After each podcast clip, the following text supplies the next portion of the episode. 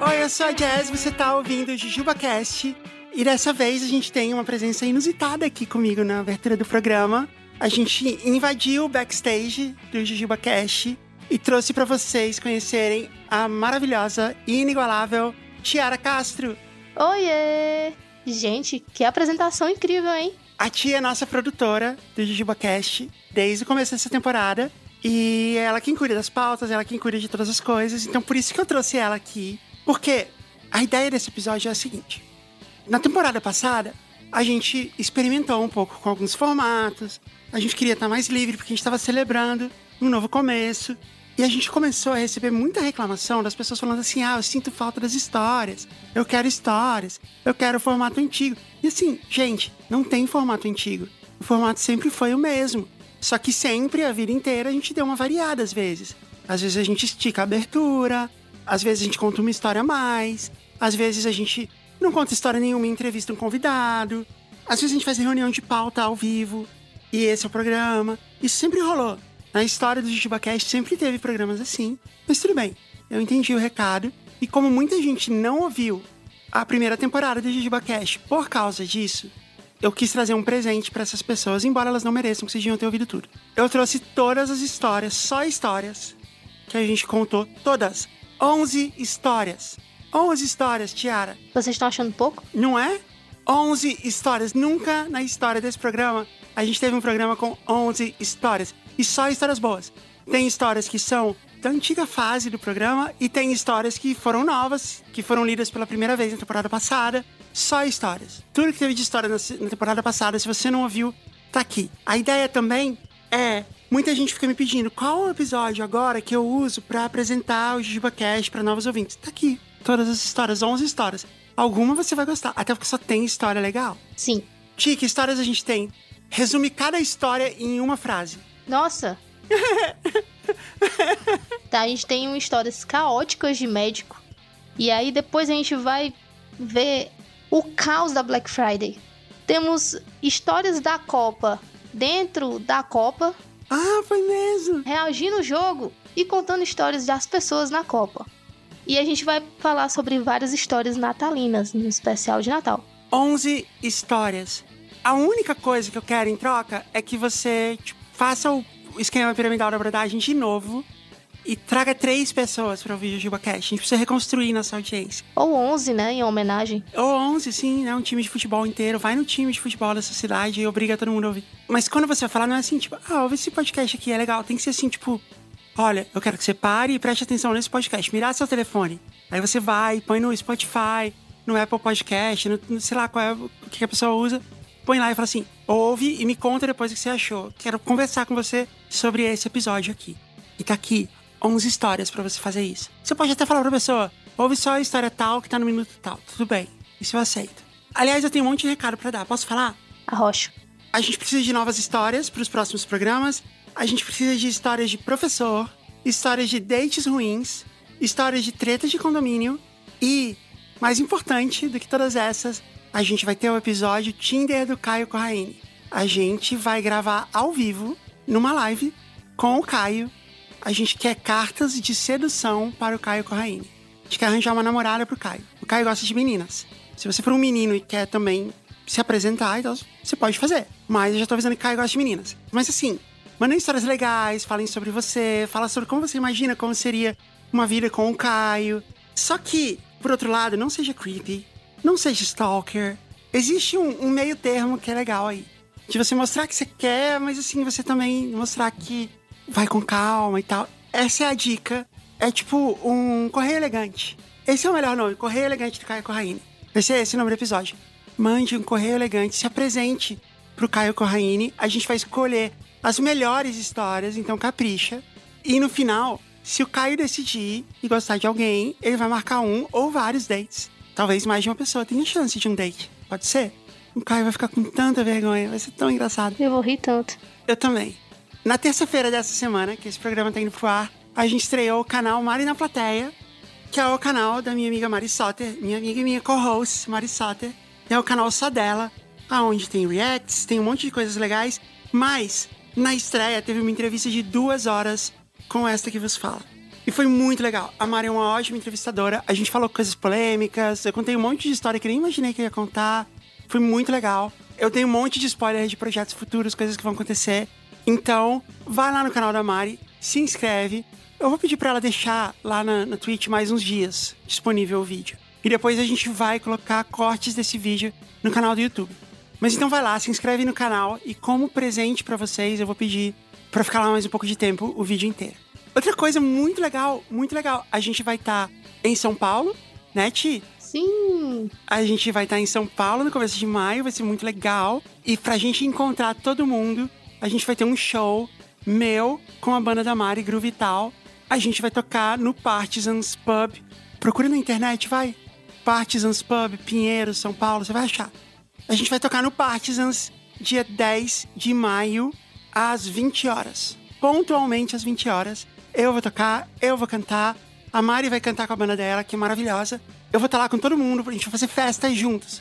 Então eu vou estar lá pra tirar foto, pra gente conversar, bater papo, responder perguntas, sei lá. o que vocês querem fazer? Distribuir scrunchies. O que vocês querem fazer? Não perca se você tá em São Paulo, se você tem chance de ir. Mesmo que você fale assim, ah, eu não vou muito em bar. É uma festa minha.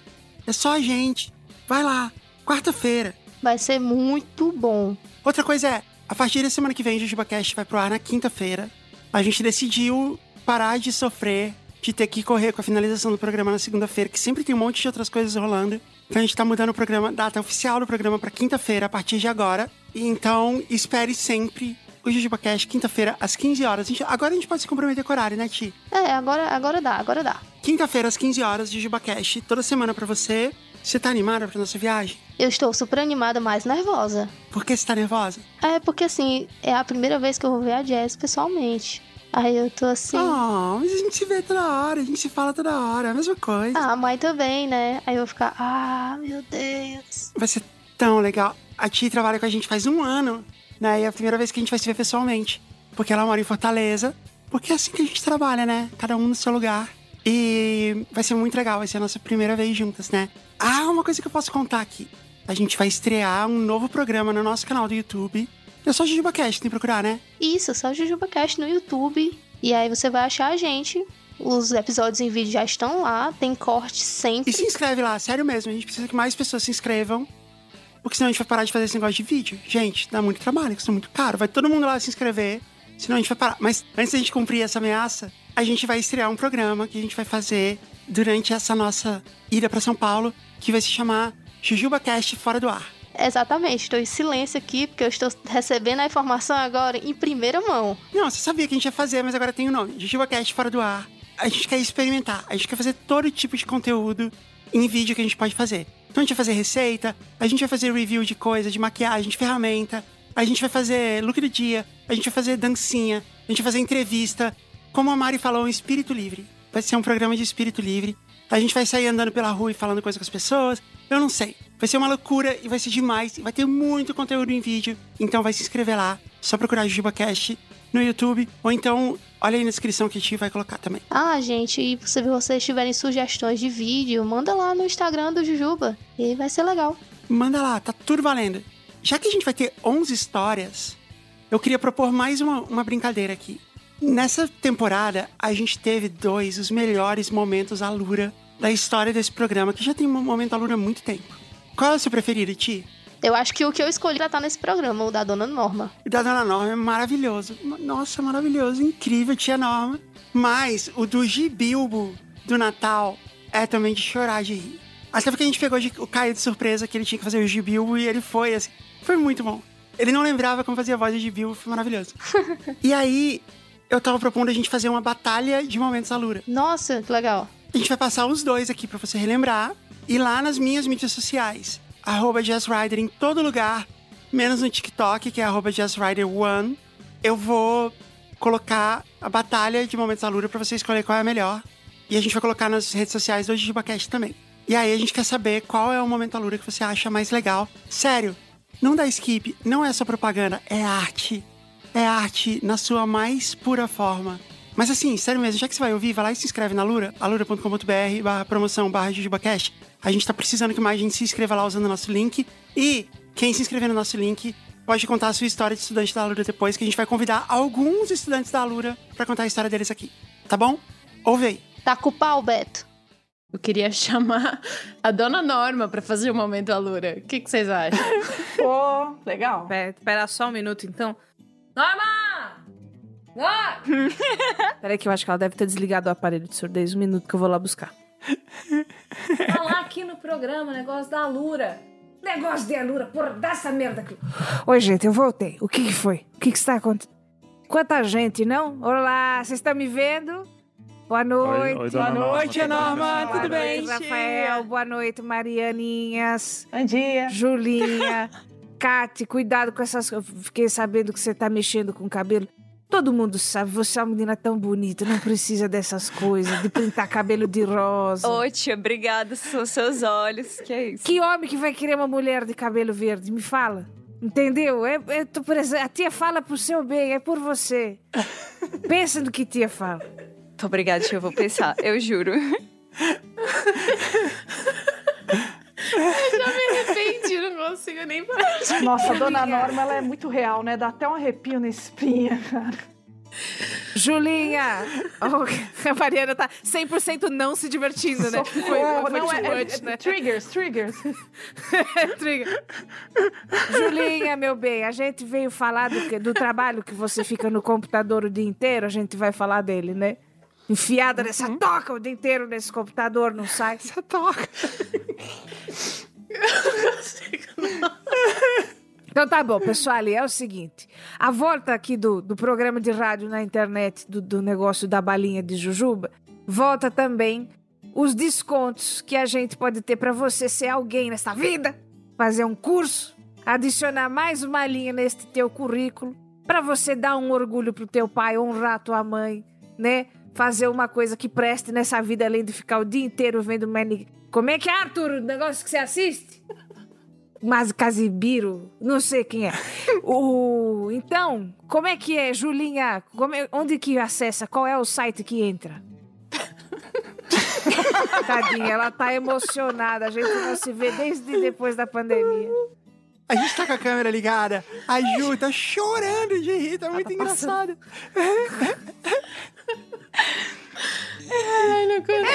Eu gosto que foi a Júlia que chamou, entendeu? Ela criou o próprio monstro. Foi isso que aconteceu. Eu preciso do link. Se você me mandar o link no chat, eu termino esse spot e a gente continua. Não precisa falar, amiga. Pode recolher suas energias, mas aí no chat fala. Não consegue, não, não consegue, né? Não consegue, não consegue. Eu fiz um screenshot da, da Júlia chorando, que tá muito engraçado. Tadinha. Não chora não, Ju. Tá tudo bem. Ela Bem, enxugando as lágrimas com a camisa. Tia, de- deixa eu falar que a Ju tá se recuperando. Posso falar? Não sei o que, que essa menina tem. Ela Chama a gente e depois fica cheia de timidez do negócio. Ela tá emocionada, tia. Ela tá. Ela tá emocionada. Fazia muito tempo que a gente não via a senhora. Marianinha, como é que é que põe? É www. www.alura.com.br Alura.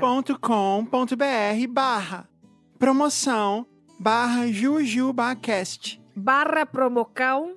Promocal. Promocal, isso, é, sem, é, barra jujubacast. Porque da outra vez que eu pus o acento, não foi. E aí depois falo que é gente que tá de má vontade, entende? Mas é que a senhora tem que atualizar esse Internet Explorer, tia, também, né? Esse computador do milhão aí que a senhora você tem. não tem que atualizar. É o imprestável do Arthur. Eu limpei a bunda desse rapaz e ele, pra me colocar aqui no, no, no site de, de aplicativo do Orkut, ele não me coloca. Você entende? Aham. É disso que tá na Então. minha casa. Olha, eu vou te contar uma história. vou contar uma história pra vocês, pra vocês entenderem como é importante a questão aí do, do, do curso na. Como é que é o nome, meu pai do céu? Alura, Lavura. Alura, Alura. Alura. A Dolores, esses tempos. Dolores, minha colega da paróquia do Orione. Ela estava precisando angariar fundos, né? Então a gente foi lá, fez o bingo. E a gente não sabia. Dolores, né, foi é, borda- fazer bordados lindos, não? E ela aprendeu a fazer bolo esses, na- nesses tempos aqui de isolamento, faz um tempo já. E não pode ficar em casa, que pisava em casa era um auê. Fora de casa era uma loucura. Então fez bolo. E aí, é, o Arthur me contou aqui que é o profissional, profissional que é pro fundo e vai pro lado, que ela faz o bordado, mas também sabe fazer bolo. Como é que é o nome disso? Profissional em T, tia. O T, né? T de tia. Ah, que coisa mais mimosa, não? Então, se você quiser fazer coisas e ser assim um bibelô como a Dolores é, como o Erci um dia foi, meu saudoso Erci, você vai entrar em alura.com.br barra, barra o negócio do, pro lado. Promocal, sem acento, tudo junto, como dizia o Jô, saudoso, barra Jujubacast. E a gente tem 10% de desconto se você entra lá pelo nosso link. Só 10, gente. Pelo amor de Deus, hein, Julia? Aumentar esse negócio aí. Amor... ó, que miséria, não? Vou, vou- vou falar aqui com a, com a pessoa de marketing. Conversa lá com o pessoal, pelo amor de Deus. Então tá bom, gente. Tô cansada, tô com a boca toda seca. Deixei um, um- um bordado ali pra fazer, o negócio lá no fogo. A gente vai se falando. Mas se não comprar o curso, também já sabe, né? Tem todos os meios, né? Agora, se não comprar o curso, é vagabundo. Que quer ficar em casa o dia inteiro.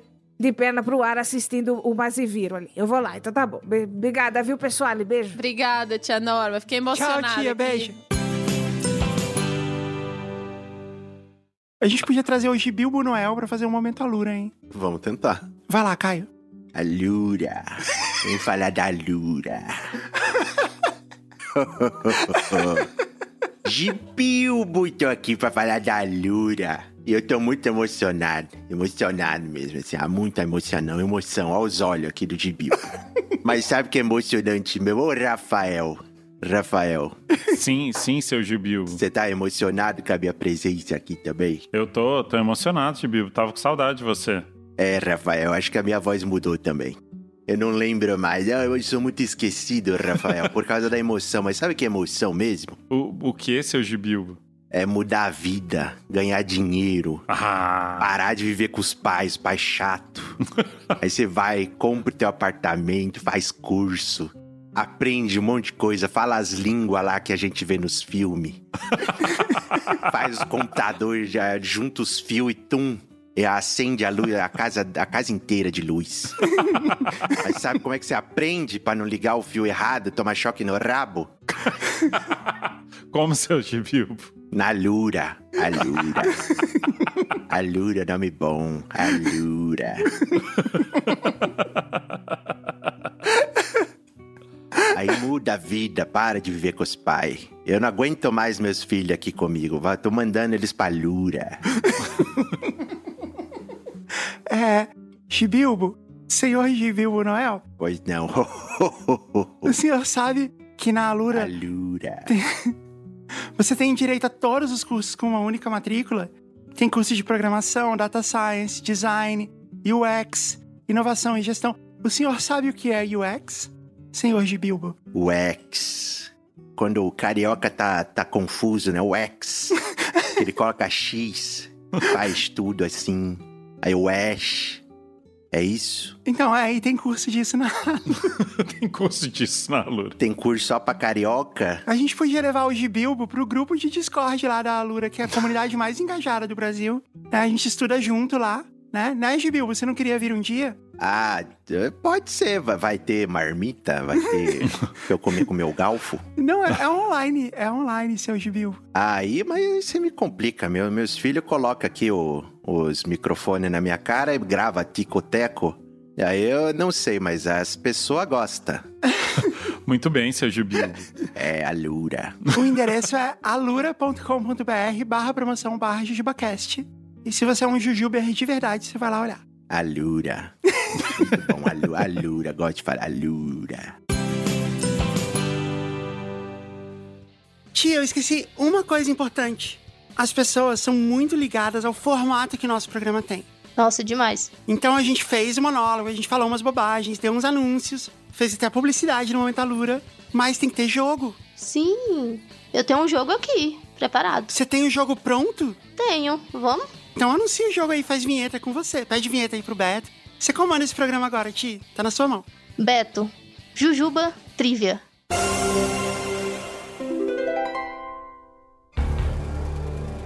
O Jujuba Trivia é um jogo de perguntas e respostas pra gente ver se a Jay sabe mesmo tudo sobre o próprio podcast dela. É um jogo de ver. Nossa, já pensou se eu errar uma? Que feio. Acontece nas melhores famílias do Brasil. É, o normal é eu não saber. o normal é alguém vir fazer um- uma referência e eu fico. Eu falei isso? eu decepciono muitas pessoas assim. Então vamos começar. Vamos lá. Primeira pergunta. Quem é o Didi Mocó americano? Alternativa A. Jim Gaffigan. Alternativa B. Chris Rock. Alternativa C. Adam Sandler. É o Adam Sandler, eu sei. Foi eu que inventei essa teoria, essa eu lembro. Certa resposta.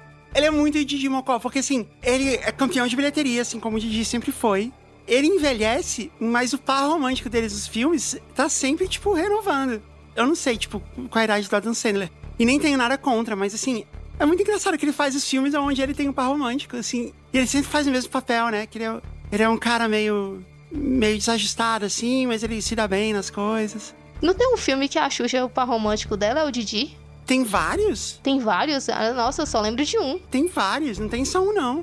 A Xuxa fez muita coisa pela carreira dela. Vou te falar. Vamos lá. Segunda pergunta. Quem explanou o conflito Bozo Gonzaguinha? Alternativa A. Caio. Alternativa B. Rafa. Alternativa C. Mari Soter. Poderia ter sido Caio, mas foi Rafael. Certa resposta. E eu posso te dizer o que é o conflito Bozo Gonzaguinha. Tem uma música do Bozo que ele fala sempre rir, sempre rir, pra viver é melhor sempre rir. E ele fica falando um monte de coisa que ele tá sempre rindo. E o Gonzaguinha, tem alguma música do Gonzaguinha que ele fala que a vida é várias outras coisas, mas não é rir. E esse é o conflito, assim, que o Bozo e o Gonzaguinha escolhem, você tem que escolher um lado. Eu escolho o lado do Gonzaguinha, mas a gente realmente precisa regravar isso. Eu vou convidar aqui os nossos ouvintes a fazerem um fluxograma do conflito Bozo e Gonzaguinha pra gente poder explicar melhor. Manda lá, gente, que a gente reposta no Twitter. O Rafael vai escolher o melhor. Terceira pergunta. Qual convidade que mais participou do podcast? Nossa, eu não sei. Quem é? Fala aí as opções. Alternativa A, Dave. Alternativa B, Beatriz Fioroto. Alternativa C, Caio. E a última alternativa, Mari Soter. Tá, é que assim, eu não considero que o Caio, a Bia, o Rafael, a Mari, a Kati e a Júlia, eu não considero que eles sejam convidados do programa. Eles são. Eles fazem parte do programa, é diferente. Mas se você colocou o Caio e a Bia, é o Caio. Só pode ser o Caio, porque teve uma temporada que eu fiz inteira eu e o Caio. Certa resposta. 56 participações. Uau! Esse programa deve muito ao Caio. A Bia ficou atrás com 42. Nossa, eu não sabia disso. Foi muito mais do que eu esperava. Sim, ela fez muitos episódios e sempre muito bons. Ela é incrível. Sim, ela é demais. Última pergunta, diretamente dos estúdios de Beto. Qual o nome do meio do Caio? Alternativa A, Celso. Alternativa B, Armando. Alternativa C, Editor Gato. Essa é uma trick question. Porque o nome do meio dele é Guilherme. Ele é o Caio Guilherme. Mas também é, já é Editor Gato.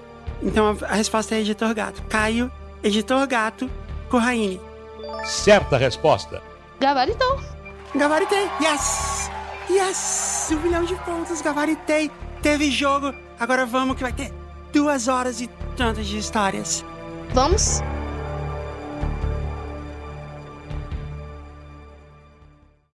Olá, Mariana, Rafael. Você tá aí? Não, não tá. Rafael, por pouco. Improváveis convidados. Meu nome é Gláucia e eu sou apaixonada por podcasts e histórias de vida bem contadas. Ao saber do retorno do melhor de todos, resolvi arregaçar as mangas para escrever sobre o dia mais. mais. mais. Ainda não encontrei a palavra que melhor defina a emoção.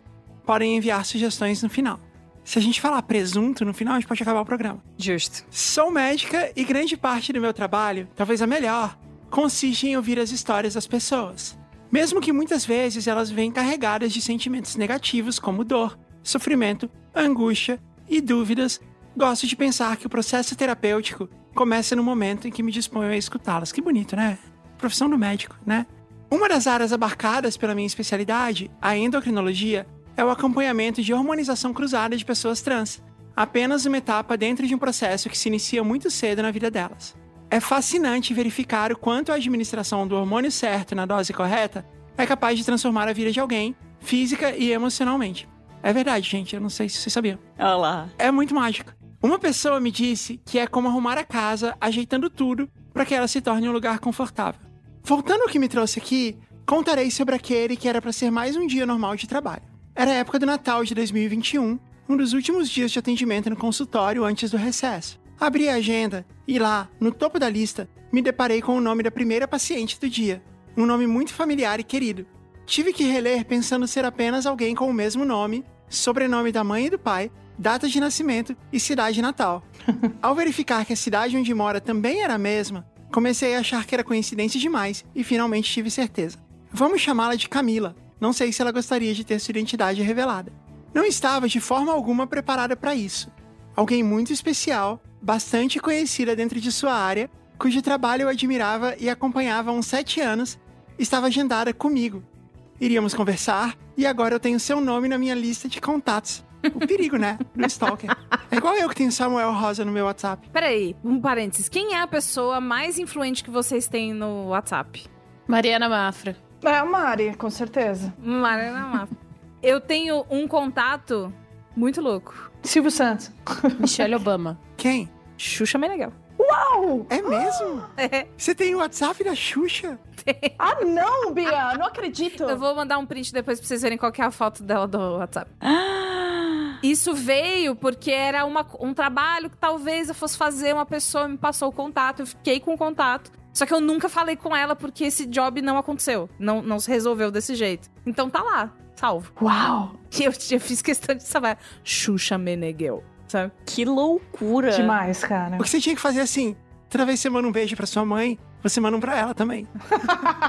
Beijinho, beijinho, tchau, tchau, é isso? Pra- não, pra minha mãe, pro meu pai e pra você. É, Entendeu? Ah, pra minha mãe e meu pai pra você. É verdade, é verdade. Muito bem. Eu acho que a pessoa mais influente que eu tenho no WhatsApp tem o Jovem Nerd, a Fernanda Takai Ah, meu, isso é. Olha. e todos os grandes nomes do rock nacional. Ah, só isso. Ah, que bom. Tipo o Samuel Rosa, o Paulo Ricardo, o Edgar Escandurra, o Lucas da Fresno. Manda mensagem pro Paulo Ricardo na época de BBB. Estou pensando em você. Seu corpo é fruto proibido. Eu não sei quem é a pessoa mais influente do, do meu WhatsApp. Prova- provavelmente a Mari, depois, da- depois dessa lista, provavelmente a Mari. Influente. Eu diria que a pessoa mais influente do meu WhatsApp é o Ricardo Alexandre, que, que me passou esses contatos todos. Puta. Com certeza é o Ricardo Alexandre. E o Ricardo Alexandre tem uma coisa assim: ele tem o WhatsApp do Julian Lennon. Nossa. Meu Deus! Como é que ele abre conversas, por favor, sério? Diz. Fala que ele diz Hey Jude, por favor. É, né? Hey, Jude. É porque Julian Lennon é o Jude. Sim. Mas ele usa o WhatsApp? Porque gringo não usa o WhatsApp, né? Eles usam o. Eu não sei, mas se usar, ele tem, o Ricardo tem. Ele pode mandar no iMessage, sei lá. Muito bem, seguindo. Tive que me recompor. Só tinha uns 10 minutos entre tomar conhecimento e chamá-la, mas isso não fez diferença. Poderiam ter sido horas, dias ou semanas, o impacto teria sido o mesmo. Lá estava ela, com a voz que eu ouvia semanalmente e sempre tornava a minha semana mais leve. Foi muito inesperado, nem tive tempo de pensar se devia ou não dizer que a conhecia e resolvi deixar a consulta fluir. Imagina, né? Você lá no consultório e chega a Ana Maria Braga. Conversamos por mais de uma hora, eu não estava em minha melhor forma. Não me lembro exatamente o que falei, apenas do que dizia o tempo todo para mim mesma. Calma, respire fundo, não deixe transparecer sua ansiedade e nervosismo. Seja profissional, você sabe o que fazer, tem anos de experiência. Ela pode perceber que sua mão está gelada, sua boca seca e seu coração acelerado. Ah! Ô Bia, depois copia e cola esse parágrafo e escreve para você mesmo para quando você for falar com a Xuxa. Muito fofo. Foi me contando sobre sua vida, e em vários momentos eu tinha que me segurar para não dizer: Ah, sim, eu sei sobre sua esposa, como ela está. E o seu filho, que é muito talentoso na guitarra. Ou ainda, eu sei que você tem um irmão mais novo, e eu sempre achei que ele fosse mais velho que você. Sou muito fã dele também. A certa altura, ela me falou sobre o que fazia. Estava muito preocupada com a questão do sigilo médico. Contou que era uma pessoa relativamente famosa dentro de um nicho e me apresentou uma parte do seu trabalho dizendo: Eu tenho um podcast. Ouve lá depois. E se chama. Ela colocou aqui o nome do podcast. Nesse momento, eu percebi que poderia ter sido um erro não ter contado desde o início. E foi a deixa para eu falar o que estava entalado. Então, na verdade, eu conheço seu podcast. Eu sou ouvinte desde o primeiro episódio e é de longe o meu preferido. Cheguei a ele através de suas participações no Livercast. Ah, Liverclass. Ah, que maravilhoso. Parabéns. Eram sempre os melhores episódios. Parece ter mudado um pouco o clima e tive que me conter para não transformar a consulta numa oportunidade de perguntar tudo o que sempre quis saber sobre os batidores e a vida de alguns participantes. Meus amigos e familiares conhecem o apreço que tenho por esse programa. Consegui trazer alguns ouvintes pelo esquema piramidal da broderagem. e foi muito, muito difícil não poder contar para ninguém. Tanto o sigilo profissional quanto a confiança depositada em mim me impediam. Obrigada, inclusive. Esperei uns seis meses e só no dia 28 de junho de 2022 tive a felicidade de ver essa história tão linda de ser compartilhada por todos que a admiram. Que privilégio acompanhar sua trajetória e te ver florescer em sua plenitude e te ajudar no que for possível. Oh. Ai, que fofo. Quando a gente encontra a gente que tem vontade de fazer as coisas, né? Muda tudo. Eu gosto de quem consegue usar florescer de maneira realmente poética. É difícil isso. É, né? É verdade. Parabéns pelo uso da palavra florescer. Florescer, é isso. Ela continua aqui. Cada história é única. São muitas dores compartilhadas, mas a liberdade que esse processo proporciona transparece a cada mudança e é lindo assistir. Obrigada por dividir sua história. Pessoas com algum grau de influência como você conseguirão ao longo do tempo mudar a mentalidade das pessoas que os considera portadores de um transtorno a ser corrigido não somos. A sociedade é que está doente grande parte dela espalha um discurso carregado de intolerância e é isso que os adoece. A gente vai vencer. Parabéns por ser tão atenciosa com todos e côncia, parabéns pelo uso da palavra côncia, Agora sim. com acento circunflexo no O, de seu papel. Continue seu excelente trabalho. JujubaCast é o nome perfeito, colorido como o mundo deve ser. Ah, Linda, que demais. linda. Eu nem me toquei, assim, tipo, porque ela não falou isso, que ela era super fã, nem nada. Ela falou que ela conhecia e ela me falou isso depois. Mas ela conseguiu controlar a voz, assim, quando ela tava falando, não, é, eu conheço, não sei. casual, casual. Conseguiu, ela, ela fez isso daí, ela fez, ah, não, conheço aí, podcast, Não, eu né? já ouvi falar, eu tenho até amigos que escutam. É, foi tipo isso, assim. Depois a gente tava trocando umas informações, assim, de no WhatsApp. E ela começou a fazer umas reference jokes, assim, começou a fazer umas referências do. Gente, a Júlia tá acabada. A gente tá com a câmera aberta, ela ainda não se recuperou. Ainda não, ainda não. Então, ela começou a fazer umas piadas, assim, do programa, mas do- muito do começo, sabe? Aí eu falei assim, doutora Gláucia, você não é só, tipo, ouvinte do programa, você é, tipo, fã, né? É isso que tá dando pra perceber. Que ela, é, então. Aí eu, ah, ok. e foi engraçado, assim, que antes do- da consulta, o pessoal da recepção mandou, assim, e falou assim, ó, preencha aqui essa ficha. E tem lá uma ficha corrida, né? Tipo, seu currículo, onde você estudou, tipo, cinco últimos endereços, essas coisas, assim, que consultório médico cheio dessas coisas. E aí eu preenchi tudo, eu queria resolver rápido, eu preenchi tudo e mandei, depois eu fiquei pensando, poxa, eu devia ser mais cuidadosa, né, preenchendo essas coisas, assim, né? Eu precisava colocar realmente todas as informações. E aí eu falei pra ela, eu falei assim, ó, pede pro pessoal tomar cuidado aí com minha ficha, né? Vai que alguém é hater. Não, não é nenhum problema a pessoa ser fã, o problema é a pessoa ser hater. É. E ela é demais mesmo, além de ser uma excelente, excelente, excelente médica. Ela é uma grande amiga, assim, é muito legal poder contar com ela pra essas coisas. Que legal. Que demais. A primeira consulta que eu fiz com ela foi virtual, mas eu já fui em consultas lá no consultório dela e tal. Então imagina assim, você vê a pessoa que você é fã sem roupa. É. é... Pera, pera, pera, pera. pera. É, mas- mas é- parado não, mas ela é uma ela é uma profissional. É que a primeira vez deve, deve ser estranho, e aí depois você, sei lá, né? Que médicos também. A minha mãe é médica. E aí tem um lance meio A gente tipo. sabe, doutora Fioroto. Mother Cheroto, né? Mother Fioroto. Doutora Mora Fioroto. Eles dão uma desligada que você é uma pessoa. Que inclusive às vezes isso também pode ser um problema. Mas às vezes eles desligam a- a- o modo humano e eles é tipo, ah, esta máquina está com problema, né? Vamos dar uma olhada aqui nessa peça. Ah, faz sentido. E também, eu acho que você vê tanta gente pelada o tempo inteiro que é tipo. É tipo uma roupa, entendeu? É. E ela foi super profissional, só deixando bem claro. Eu não vejo gente pelada o tempo inteiro, então esse exercício intelectual ele exigiu muito Ah, é. de mim. Será que os médicos falam assim?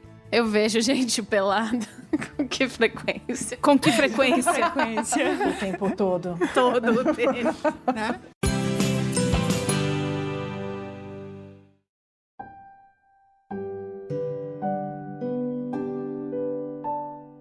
Posso ler a primeira? Por favor. Olá, boa tarde. Boa tarde. Meu nome é Poliana e estou mandando uma história para Consorte estar no episódio de fim de ano. Autorizo o uso da história como quiserem e, inclusive, podem usar os nomes verdadeiros. Ok, que bom. Obrigada por autorizar. Obrigada pelo trabalho, amo muito o podcast e tenho um carinho especial por vocês. Muito obrigada, Poliana. E vamos de história. E vamos de história da Deia, né, do Não Inviabilize. Uhum. Olá, Jazz, Rafa e família JujubaCast. Olá. Escuto vocês há anos e já perdi as contas de quantas lágrimas emocionadas eu derramei com vocês e quantas vezes passei por doida enquanto andava rindo sozinha na rua das conversas, jogos e histórias do podcast. De nada. Resolvi escrever dessa vez sobre o fim de 2020 e o evento mais marcante da minha vida até hoje. Sempre amei festas de fim de ano, mas desde 2013, os finais de ano passaram a ter um gostinho amargo. Põe a música do violãozinho aí, Beta.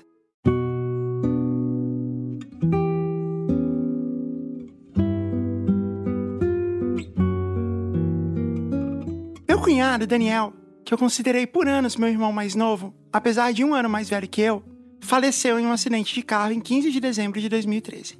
Fizemos faculdade na mesma cidade quando ele morava com o irmão, meu namorado na época, o Tiago.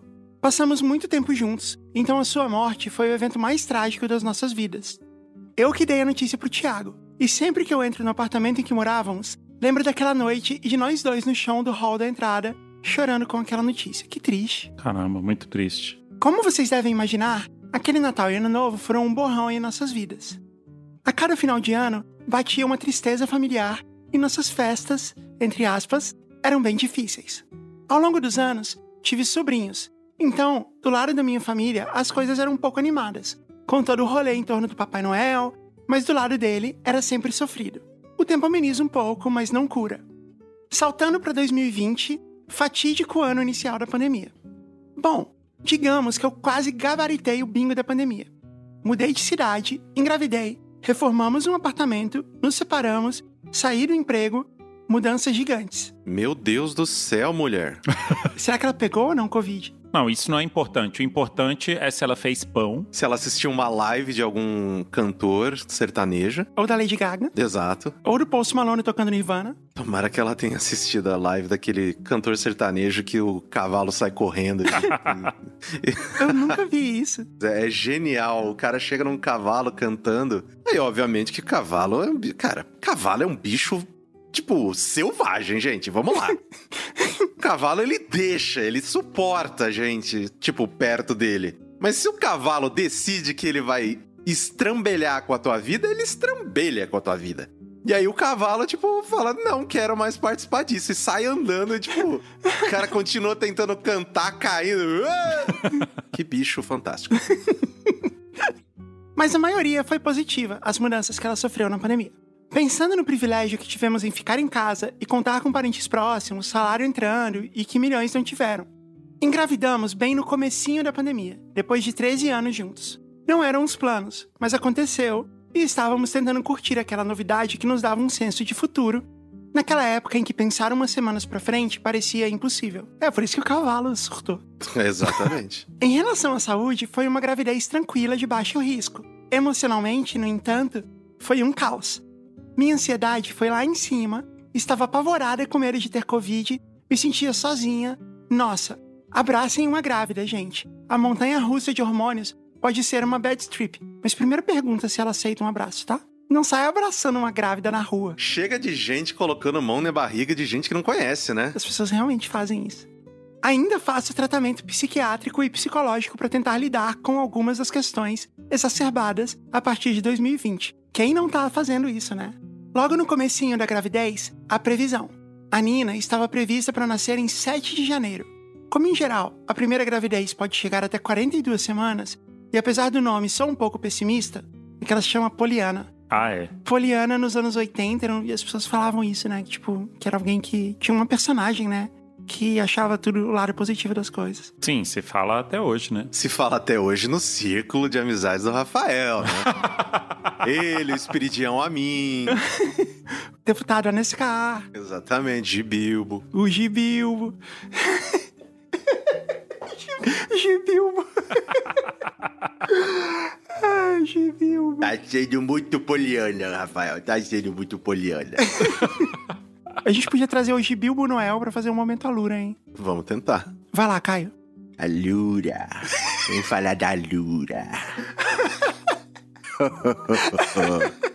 Gibilbo, tô aqui pra falar da Alura. E eu tô muito emocionado. Emocionado mesmo, assim. Há muita emoção, não. Emoção aos olhos aqui do Gibilbo.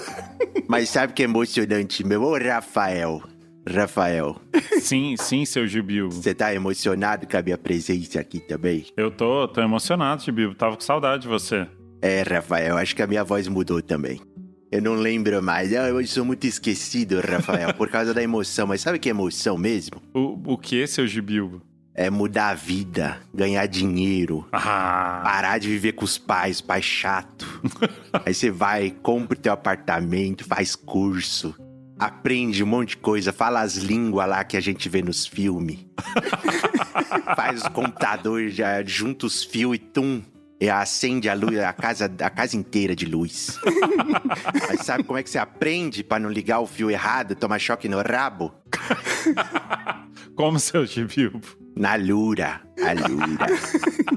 Alura, nome bom. Alura.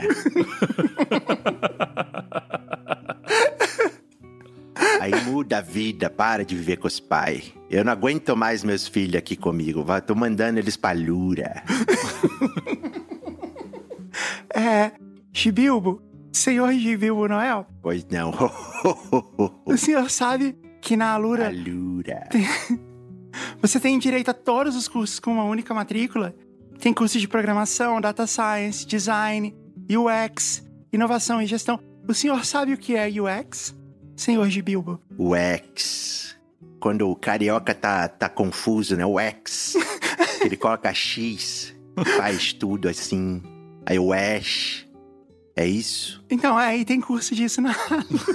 Tem curso disso na Lura. Tem curso só pra carioca? A gente podia levar o Gibilbo pro grupo de Discord lá da Alura, que é a comunidade mais engajada do Brasil. né? A gente estuda junto lá, né? Né, Gibilbo? Você não queria vir um dia? Ah, pode ser. Vai, ter marmita? Vai ter eu comer com meu galfo? Não, é, é online. É online, seu Gibilbo. Aí, mas você me complica. Meu, meus filhos colocam aqui o- os microfones na minha cara e grava tico-teco. E aí eu não sei, mas as pessoas gostam. Muito bem, seu Gibil. É, a Lura. O endereço é alura.com.br barra promoção barra jujubacast. E se você é um jujuber de verdade, você vai lá olhar. A Lura. Muito bom, a Lura, a Lura. Gosto de falar a Lura. Ok, seu eu posso continuar a história? Ah, continua, né, moça? A moça bonita dessa, assim, ah, oh, meu Deus do céu. A Lura. Ok. Apesar do nome, sou um pouco pessimista e imaginei que ela nasceria lá no meio de janeiro, quando eu estivesse explodindo e exausta da gestação. Gente, eu sou zero alternativa. Em 2017, quando minha irmã mais velha engravidou do segundo filho, meu afilhado, ela quis ter parto planejado domiciliar. Eu nunca tinha ouvido falar e achei uma loucura. Aí ela me explicou como funcionava e eu achei legal. Mas claro, algo só para as pessoas mais porretas como ela, a irmã da Poliana.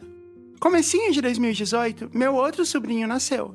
O primeiro em parto normal da família nuclear. Apesar da outra irmã ter tentado parto normal, meu afilhado nasceu de cesárea e no hospital, por conta da posição dele, então não rolou parto domiciliar. Mas eu acho que o segundo também foi no hospital, né? Porque ela não especificou. Depois eu descobri que duas amigas tiveram filhos em casa. Comecei a pesquisar e no meio da gravidez da Nina estava animada. Ela vai nascer no apartamento que estamos reformando. Não. Ô, moça, no meio do saco de cimento, os pisos empilhados no canto. Tem aqueles pininhos com uma cordinha assim para pôr os azulejos. Isso. Participamos de alguns encontros sobre parto domiciliar planejado. Meu marido achava lindo, emocionante, mas também achava que não era pra gente. Ele, um engenheiro, gestor de projetos, quadradinho, três tios médicos. Eu, uma pessoa com dor de cabeça crônica que só saía de casa antes da gestação, até porque na pandemia não saía mesmo, e nem me medicava. Após tomar remédios para dores que me davam uma certa anestesia. Nossa. Aqui, importante lembrar: precisamos desmitificar a coisa do instinto materno, que sobrecarrega muitas mulheres e é uma ferramenta tão eficaz para a desigualdade de gênero. Mas, desde o início, eu sentia que a Nina nasceria bem, sem precisar de muita ajuda. Como explicar isso? Pensar na chegada dela me deixava ansiosa, mas eu sabia que tudo ficaria bem. Sabia mesmo ou era só meu desejo falando muito alto? Eu não sei, mas resolvi confiar. E assim, a regra é dar tudo certo mesmo. E todo pré-natal é mesmo pra isso. Ó, um especial de Natal, né? Ah, essa é a ligação que você fez. Deu Ctrl Search em Natal, apareceu pré-Natal. É essa aqui mesmo. É. Mas a gente podia fazer um especial de pré-natal. A gente traz um ginecologista. Todo pré-natal é mesmo pra isso. Pra ir acompanhando como estão as coisas e identificar possíveis riscos. Consegui convencer o Tiago e com 32 semanas, no oitavo mês, para todos os mortais que não entendem essa contagem em semanas, que começa a contar antes da fecundação, sim, eu sei, é surpreendente, kkk, começamos o acompanhamento com as enfermeiras obstétricas de um grupo de parto domiciliar planejado em Curitiba. Como funciona? Para fazer esse parto, precisamos de no mínimo duas enfermeiras, ou enfermeiros, mas em geral são mulheres, com a especialidade obstétrica, as EOS, é uma enfermeira obstétrica, EOS. Porque em casa, uma precisa estar atenta à mãe e outra à criança. E assim, precisávamos ter três planos prontos. O plano A, seguir em casa. O plano B, ir para um hospital caso a grávida queira em algum momento do parto. Ou o plano C, ir para um hospital caso haja alguma urgência. No último caso, precisamos chamar uma ambulância, porque a urgência e emergência é com eles. Então eu fiz também o cadastro no SUS certinho para que meus dados estivessem lá caso eu precisasse. Fica a dica aí. Esse está sendo um grande pré-natal também, para todas as, as grávidas que estão nos ouvindo. Tô aprendendo um monte de coisa aqui. Então, com 32 semanas, a gente começa a fazer encontros com a equipe para conhecer, estudar momentos do parto, cuidados com o bebê, amamentação, etc. Foram encontros super especiais em que fomos construindo vínculo com essas mulheres que estariam ali quando precisássemos. Caso o cenário não fosse a Nina nascer nas 42 semanas, lá no fim, achava que ela podia nascer em 27 de dezembro. Dia de mudança de lua, lua cheia. A lua interfere no nascimento dos bebês. Ah, sei lá, interfere com a maré, né? Aí às vezes tem água lá dentro também, empurra pra baixo, né? Uh! criança tá lá surfando, tá ligado? Aí, ei! Tem tipo uma maré de placenta, é isso? De líquido amniótico? Isso. Ok. De qualquer forma, desde o começo do mês, fiquei mais recolhida ainda. Pandemia, lembram? Não podia correr nenhum risco de ter algo e nem de passar algo pra nossa equipe. Festas chegando, aquele Natal fomos só eu, Nina na barriga, Thiago e Messi, nosso cachorrinho. Que legal que ele chama Messi. Que surpresa. É, tricampeão agora. As pessoas achavam ele tão legal que os brasileiros torceram pra Argentina. Não, eu, eu torci e torci veementemente. É, então. Eu fiquei, nossa, aquele, aquela final, eu fiquei. Eu perdi uns bons cinco anos de vida ali gritando. A gente podia ter gravado um react desse jogo, né, Caio? Nossa, mas que jogo maravilhoso, gente. Valeu a Copa toda. Foi bom mesmo. Mas os brasileiros torceram pro Messi, inclusive na final da Copa América, que foi contra o Brasil, né? Sim. ah, cara, não tem como não gostar do Messi. Eu posso gostar, mas torcer pelo Brasil. Eu acho que tá tudo bem. Eu gosto dele, um cara bacana. Ele é tipo o Richarlison da Argentina. Dia 27 de noite, a lua gigante estava iluminando o quarto de madrugada, mas não sentia nada. É, vamos até o meio de janeiro desse jeito, eu pensei. Dia 30 eu trabalhei, praticamente com o computador na barriga. Descobri na última reunião do ano que meu setor no trabalho não existiria no ano seguinte. Nossa, que beleza. Oi? A melhor notícia para uma gravidíssima. Mas naquela noite teríamos o último encontro do ano com as enfermeiras. Então eu estava empolgada e nem a notícia me abalou muito, que bom. Afinal, os encontros eram noites bem animadas. Eles eram as únicas visitas que recebíamos, ainda que de máscara, janelas abertas e sem um abracinho. Nos despedimos desejando uma boa virada de ano e brincamos. A Nina não queria nascer em 2020, o ano da pandemia. Sim, naquela época ainda achávamos que 2021 seria melhor. Janeiro de 2021 estava aguardando para provar que não. Durante a semana, tínhamos comprado uma massa congelada para ceia. No Natal, ainda teve carne assada pelo Tiago, mas pro ano novo ia ser o que tinha.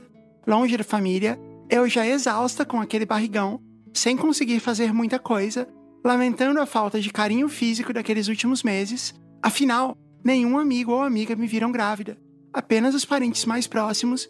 E, com idosos e grupos de risco na turma, eu inclusive, só nos víamos no quintal dos meus pais, sem ver ao menos o sorriso um do outro e sem nenhum abraço. Mas a Nina quis causar, kkk. Naquela manhã, acordei estranha, achando que era um aviso falso e entrei em contato com a equipe do parto, mas deixando claro que nem sabia o que estava acontecendo. Tanto estudo para na hora não ter certeza de nada. Não vou entrar em mais detalhes do parto porque sei que muita gente é mais sensível a esses assuntos. Eu era uma delas. Mas na parte da tarde, o parto engrenou. E às 19h34, na soleira da porta do quarto dela, a Nina, a nossa Ninoca, nasceu. Foi lindo, foi emocionante, foi animal. Nunca me senti tão potente como ao parir minha pequena em nosso lar. Olha aí, deu certo. Do lado do saco de cimento, pô. Mas eu só não entendi por que que foi na soleira da porta, né, do quarto dela. Às vezes era um lugar que ela já tinha planejado pra ter como segurar no- dos lados da porta. Será? Ou às vezes tinha piso no resto da casa, empilhado, e ela só podia ficar lá. Ou às vezes é geladinho, né? Às vezes é de mármore. É. O sinteco gelado. E logo que ela nasceu, constatado que estava tudo ok pela equipe de saúde, tivemos uma onda coletiva de choros e abraços. Ah, aqueles abraços. Cada abraço significou meses para mim. Senti todo o amor de pessoas que acompanharam a nossa jornada à distância ali, representado pelo carinho daquelas mulheres. E você pensa que quem faz parto domiciliar planejado todo mês, profissionalmente, fica como depois? As enfermeiras obstétricas também estavam emocionadas com aquele momento. Serei eternamente grata por poder contar com elas, com a minha irmã mais velha e com a Marcinha, nossa fotógrafa, naquele nosso 31 de dezembro. É, essa é uma história de Réveillon, no fim. É, então. A gente sempre fala que pode ter história de Réveillon. Viu? Não era uma história de pré-natal. Era uma história de pós-natal. Como é especial passar por momentos transformadores ao lado de pessoas presentes de corpo e alma conosco. A Ninoca estava dormindo no meio da nossa cama com o Messi ao lado. Que imagem, né? Assim. Ele com a taça, né? É, exatamente, tomando um chimarrão, tomando um chimas. Quando o ano virou e ouvimos os fogos ali no quarto. E eu e o Tiago, depois de tantos 31 de dezembro sofridos, tivemos aquele dia ressignificado para o resto de nossas vidas. Olha que bonito. Ah, que foda. Nossa ceia foi sanduíche de pão francês, suco e frutas. O que o Tiago tinha conseguido comprar aquela manhã, quando desconfiei que poderíamos precisar. Nossa, que delícia também, né? É, eu curti esse, essa ceia. Uhum. Hoje, Ninoca está com quase dois anos, nossa menina da virada. E feliz aniversário, Nina. Semana que vem. Eu e o Thiago, depois de 14 anos, não estamos mais juntos como um casal, mas permanecemos um time para cuidar da Nina e do Messi e compartilhar momentos em família, que seremos sempre, ainda que uma família de pais separados. Pô, cuidaram muito bem do Messi. Dois anos depois, Messi campeão. Uma vez, li que temos 18 aniversários ao lado de nossos filhos. Este ano será o segundo. Tem hora que os dias nesse trabalho de ser mãe não passam, mas quando olho para trás, esse já é o segundo. E que venham muitos outros, porque nossas viradas de ano serão para sempre especiais. Eu fiquei preocupada agora, porque esse ano foi o 18º do Eric. Boas festas a todas e a todos que ouvem JujubaCast. Obrigada, Jazz e Rafa, por tantas horas sendo nossas companhias. E ao Caio também, que tá aqui. De nada. E obrigada por nos lembrarem sempre como vale a pena estar sempre perto de familiares especiais que nos acolhem e que nos aceitam. Tenho duas irmãs incríveis, com as quais tenho um relacionamento que lembra o de vocês. Provavelmente, a Nina não terá irmãs e nem irmãos de sangue, mas espero que ela encontre pessoas tão especiais como as que temos em nossas vidas para desenvolver esses laços. Ah, Fofinho, fofinho demais. Parabéns, Nina. Tomara que você ganhe presente, embora seu aniversário seja uma semana depois do Natal. É isso que eu desejo pra você por toda a vida. A Nina, ela tirou a sorte grande. É separado o suficiente do Natal para que o Miguel. Ah, é um presente pro Natal e aniversário, tá? Não, não fique tão legal assim. E ao mesmo tempo, sempre no aniversário dela, vai ser uma reunião de, de família. vai ter festa. É, mas a festa dela sempre vai ser a festa dela e o Réveillon. Ah, mas quem liga pro Réveillon? Porque assim, essa comida de Réveillon, convenhamos, é ruim, né? Arroz com passa, farofa com passa. Eu vou dizer que eu sou um. Hoje sou um grande apreciador de uva passa. Revelações. Gosto bastante de uva passa. Você não pode comer uva passa separada da- do resto da comida? Ah, eu não tenho problema. Eu sou assim com azeitona, né? Se possível, eu espero que as pessoas incluam a azeitona posteriormente ao preparo de toda a comida. Que tal sopa com uva passa? E azeitona? Dependendo da sopa, se for aquela sopa russa, qual que é o nome dela mesmo? Borsch. Borscht. Pode colocar umas uva passa ali que deve ficar bom. Aquela sopa de beterraba, né? Isso, nossa, é a melhor sopa que existe. Cheeseburger com uva passa. Pode ser também. Na verdade, você pode fazer o hambúrguer de uva passa. E você põe um queijo em cima, Pra dar a liga. picles, azeitona milho. Ao invés de pão, eu coloco frutas cristalizadas. É um panetone, né, no lugar do pão. Fica- aí a ideia. Se alguém fizer, manda pra gente. Ou pro Brian.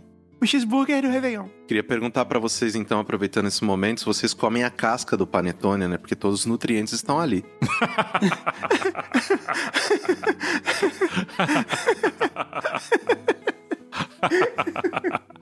Não, mas peraí. Você tá falando da casca ou você tá falando daquele papel? Rolou essa polêmica do papel uma época, não sei se vocês lembram, mas tinha a polêmica do Trident com papel. Aham, que loucura isso, né? Como isso consegue, né, virali- viralizar? Comi muito Trident com papel. Você comeu, você caiu no, no hoax? Era a mesma coisa. Era exatamente a mesma coisa. Eu acho que o papel dissolvia. É, né? É o que acontece, né? Você- Não, mas tem papel que você coloca na boca, que ele é mais grosso e tal. Sim, papel A4, convite de formatura.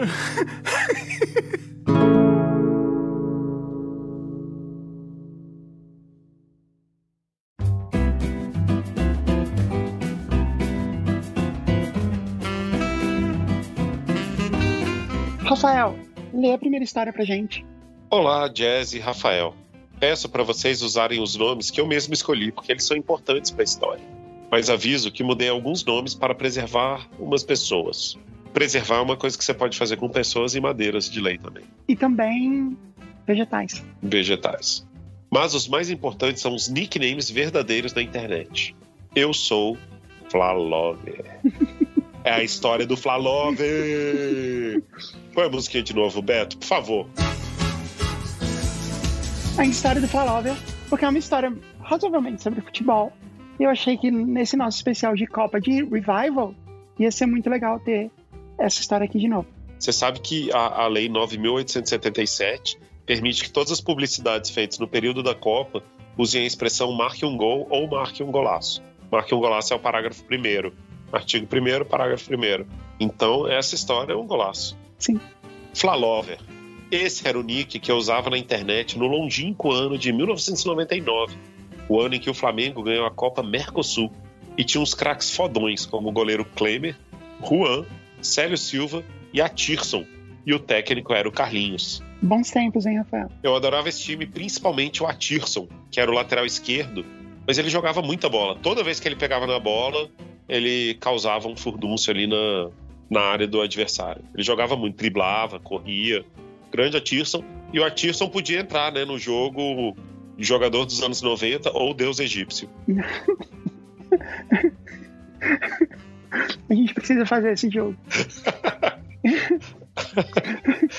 o Atkinson também seria uma grande força nominal nesse time de hoje, junto com os goleiros Alisson, Everson e o Everton. Podia ter vindo para a comissão técnica, né? Eu acho que ele não tem mais o, o mesmo vigor da época, mas ele podia estar na comissão técnica, auxiliando os laterais esquerdos. Eu achei legal que o nome do técnico era só Carlinhos. Carlinhos, Carlinhos Violino. Ele jogou nos anos, sei lá, 40, 50 e depois foi treinador. E aí o nome dele era Carlinhos Violino porque ele jogava com muita classe. Era uma época da internet moleque, internet raiz.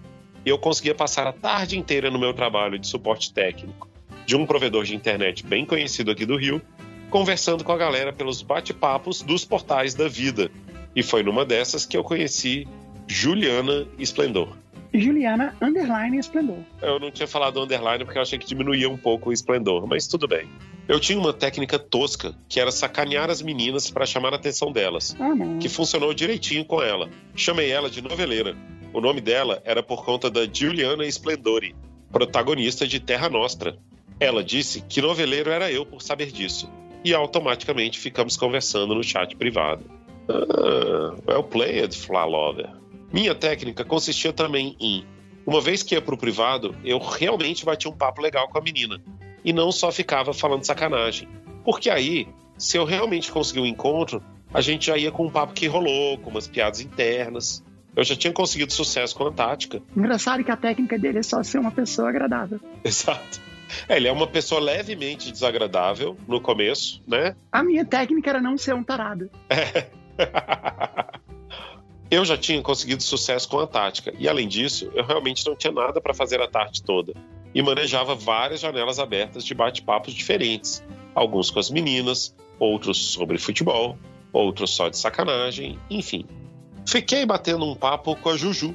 Eu já estava chamando ela de Juju. E foi um papo legal. Conversamos sobre a novela, que eu realmente curtia e ela também. Falamos sobre música, praia e finalmente sobre futebol, que era o que eu realmente curtia. E a Juju era flamenguista e manjava dos esquemas. Manjava dos esquemas. Ele estava indo bem, né? Até agora. Ficamos falando sobre a escalação do time, sobre o presidente que tinha acabado de mudar. Olha aí, olha aí que papo bom. Tinha tido a saída do Kleber Leite, né?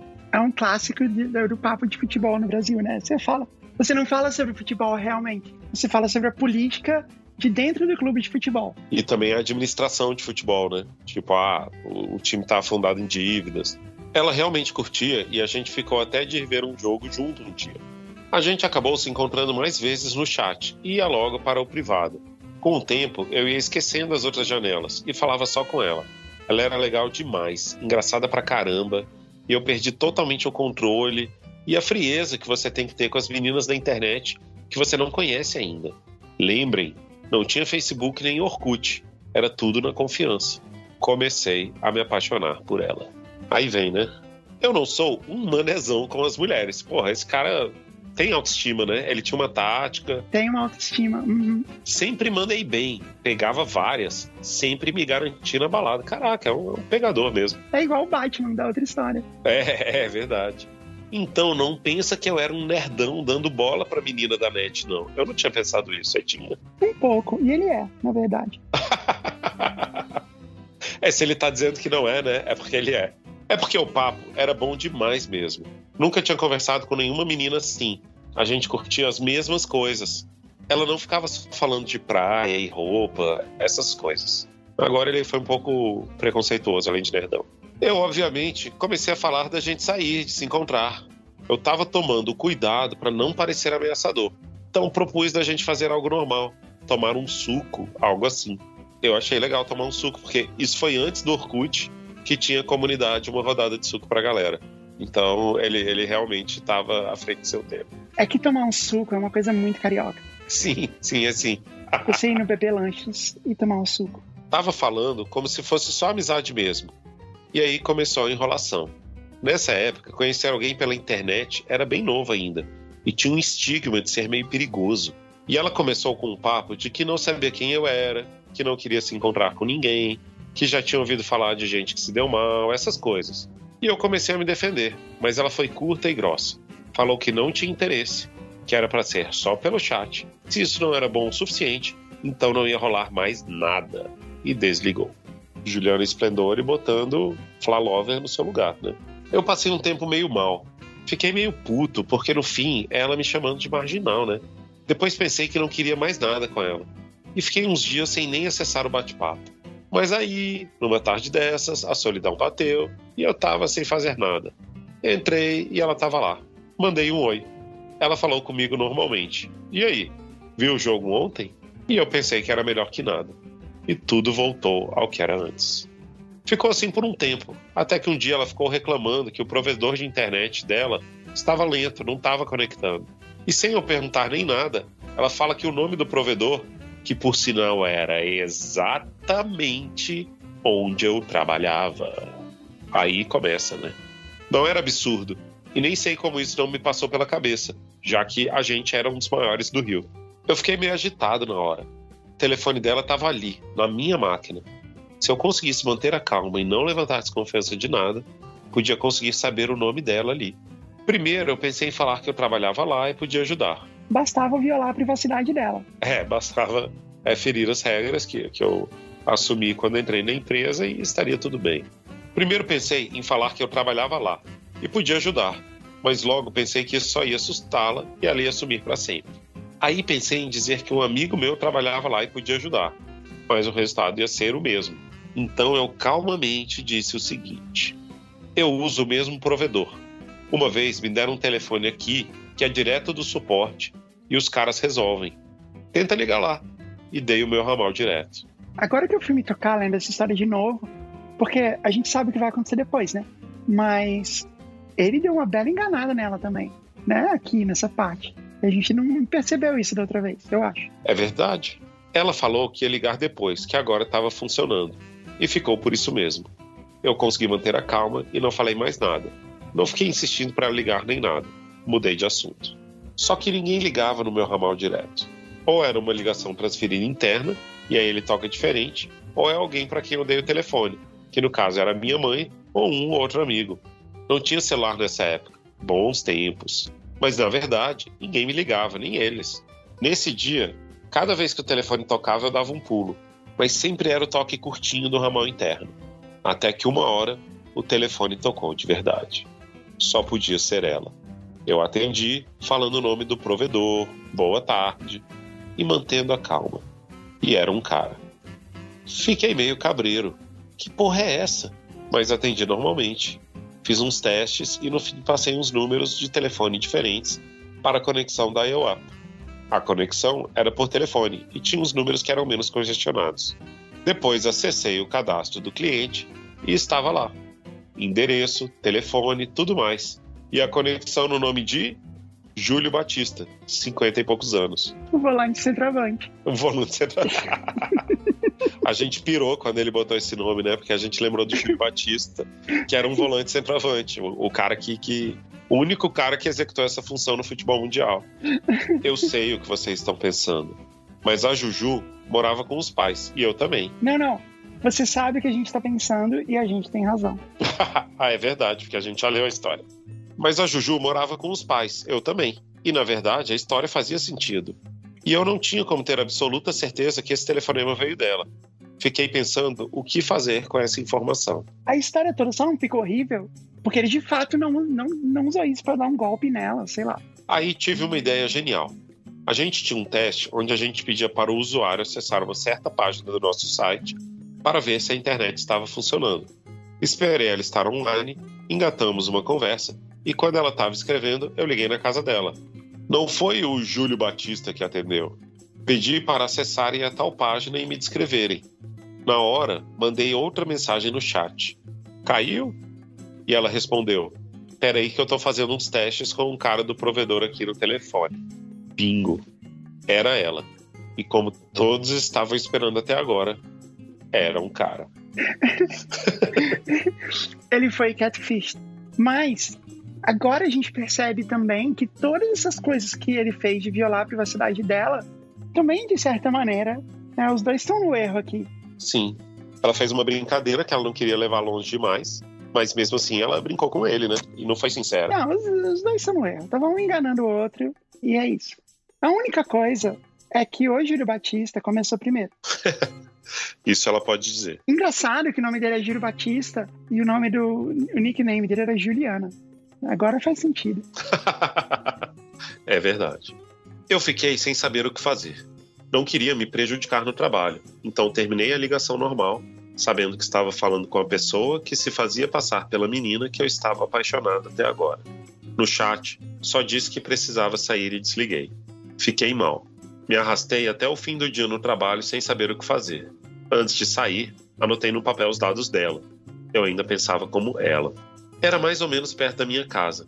Fui para frente do prédio dela e fiquei ali pensando um tempo sem saber o que fazer. Eu queria confrontar o cara. Queria que ela existisse. Fiquei pensando em como todo mundo ia me sacanear quando soubesse que eu me apaixonei por uma menina da internet que era um cara. E foi aí que me bateu uma esperança. Ninguém sabia disso. E nem ela. Exceto agora que você tem a história mais ouvida de, desse podcast. Isso mesmo. Eu comecei a olhar para trás e me achar até esperto demais.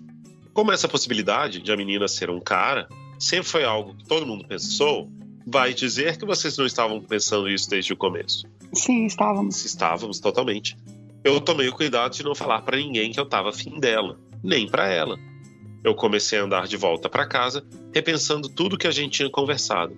E eu nunca tinha falado nada que fosse obviamente uma cantada, uma declaração, nada. Eu chamei ela para sair, falei que ia ser legal ter os papos que tínhamos ao vivo, mas não falei nada que eu nunca pudesse falar para um amigo. E sei lá por quê. Isso me animou.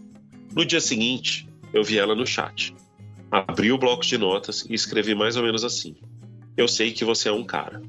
Eu trabalho no provedor X.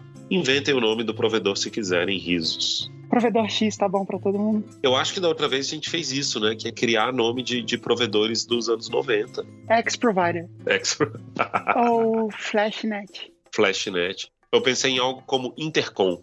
OmegaNet. Eu fico com OmegaNet. OmegaNet. Eu trabalho no provedor OmegaNet, Que rima com Danet. que também é um clássico dos anos 80 e 90. Eu peguei sua ligação aquele dia, liguei de volta e sei que foi você que atendeu.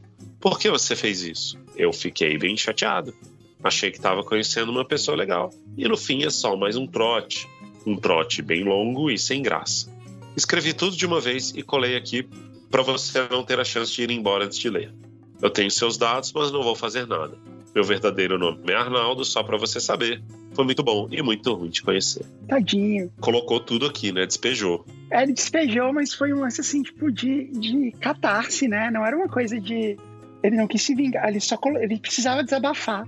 Né? E como ninguém sabia, ele tinha que desabafar com ele, o Júlio Batista, volante centroavante. Volante centroavante. Colei no chat, postei. Caramba, ele postou. E pensei em sair. Mas fiquei esperando para ver o que ela escrevia, ou se ela ia embora. Ela só respondeu: Desculpa. Meu nome verdadeiro é Júlio Batista. Caramba. Eu não sabia o que fazer e fiquei lá olhando, pensando no que escrever. Não respondi nada. Só fiquei pensando que eu queria perguntar um monte de coisa, mas não escrevia nada e ele escreveu. Eu só entrei lá para ver como era, sou novo nesse negócio de internet. Achei que ia ser mais engraçado entrar com o nome de mulher e fiquei fazendo isso, e por esse motivo não queria encontrar nem nada. Foi mal. Eu só respondi: seu puto. Eu falei brincando, porque eu tava tão aliviado que não tinha feito nada terrível que comecei a achar um pouco de graça. É assim que eu falaria com um amigo. Mas ele respondeu: Foi só uma sacanagem que eu não consegui desfazer. Me desculpa. É, é um bom golpista, né? Um golpista arrependido. E eu sei lá, porque o que me deu, talvez vocês possam até explicar, mas eu só falei. Me paga um suco então ali no Gigabyte. Eu precisei mudar o nome do bar. Hahaha. e ele falou, beleza.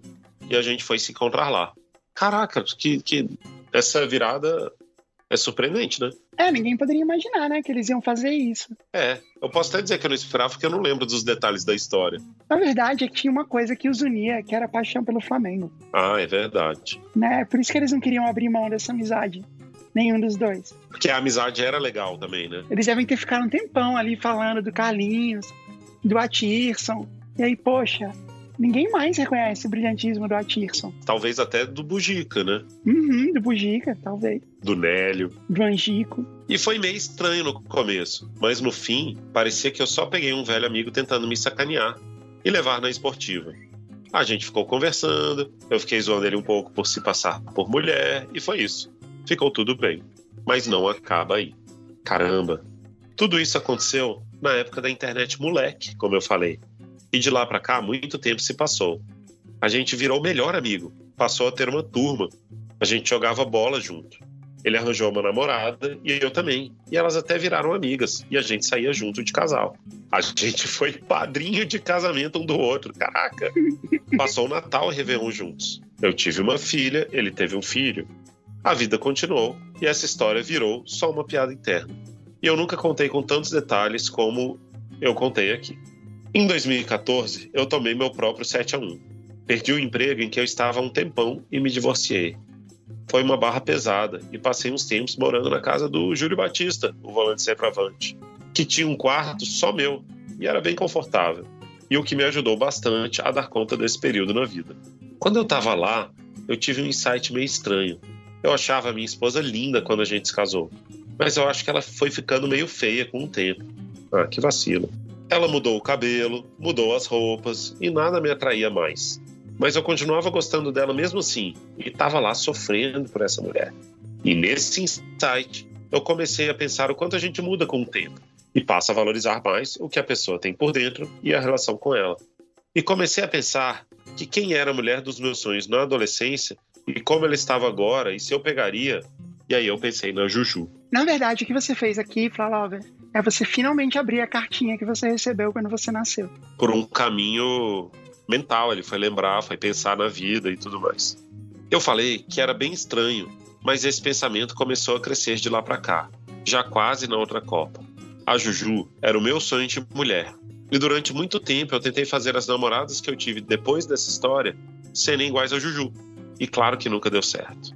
Se eu podia ficar com a mulher que eu não achava mais bonita pelo que ela era por dentro, por que não fazer isso com alguém que era por dentro o que eu queria?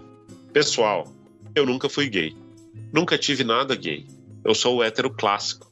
Eu vou pro bar tomar cerveja, eu jogo bola no fim de semana, eu comprava Playboy e ficava vendo vôlei feminino por causa das jogadoras. Nada disso define alguém como hétero, né? Tudo bem. Não, não, de jeito nenhum. Mas um dia a gente tava meio bêbado e o Júlio Batista, volante centroavante, tava mal com a esposa dele. E eu deixei essa história escapar, falando meio que de brincadeira. Falei que se ele fosse mulher, nada disso teria acontecido, de eu me divorciar, de ele estar brigando. Que a gente podia ter o nosso próprio Brokeback Mountain. é uma forma fofa de se declarar, né? Tipo, a gente podia fazer o nosso Brokeback Mountain. Aham, foi bonitinho. Ele começou a me bater de sacanagem e ficou por isso mesmo. Mas confesso que tenho fantasiado com a ideia, inclusive sozinho à noite, se é que vocês me entendem, risos. E se eu tivesse certeza que ele não ficaria puto comigo para sempre, eu acho que eu tentaria alguma coisa. Acho que eu tenho um crédito, risos. Então é isso que eu estou fazendo porque sei que ele ouve o podcast também. Eu mudei algumas partes da história, mas sei que se ele ouvir, ele vai saber que eu sou eu e ele é ele. E se não for para rolar, tudo bem. É só ignorar. Tomara que vocês leiam minha história. Desculpa ter ficado tão grande. Estou escrevendo há três dias. Abraços do amigo Flalover. É engraçado porque uma das coisas que a gente mais é perguntado é se a gente sabe o que aconteceu com o Flalover. E a gente não sabe. Ele nunca mais escreveu pra gente. O que sempre me fez pensar que não deve ter sido um final muito feliz, né? Ou talvez ele nunca tenha tentado nada também, não sei. Mas aí tá mais uma chance, né? Do Júlio Batista volante centroavante ouvir. Talvez agora. E entrar em contato com o Flalover. A gente incentiva. Mas assim, eu falei isso no outro programa e falo agora. Tem outro lado que, assim, tem o Júlio Batista, volante centroavante, tem a família volante centroavante, né? E é meio triste, assim, que isso aconteça. Só tomara que ninguém tenha sofrido muito. Tomara.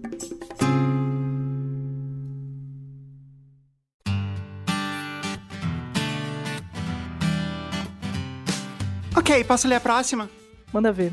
Eu vou, eu vou revelar uma coisa aqui dos bastidores. Quando a gente escolhe as histórias, o Rafael faz um resumo da história de uma linha. Porque eu nunca leio as histórias antes. Então, esse foi o resumo dele da sua história. Uma festa mal planejada, uma chuva desgraçada e um final good vibes. Nota 4.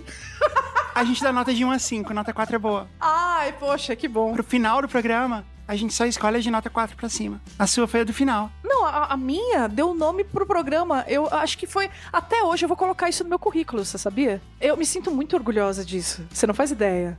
Pô, é demais, é uma conquista. É sim. Vai lá, manda ver. Olá, meninos. Me chamo Mariana Soter e sou cantora de estúdio. Canto jingles, vinhetas e trabalhos publicitários. Dou aulas de canto e técnica vocal há 11 anos e canto em casamentos. Programa eu escrevi para o programa de casamentos, né? Aham. Cantei em muitos casórios na vida. Acho engraçado tentar imaginar em quantos vídeos de cerimônia por aí eu estou presente. Por favor, substituam os nomes dos personagens.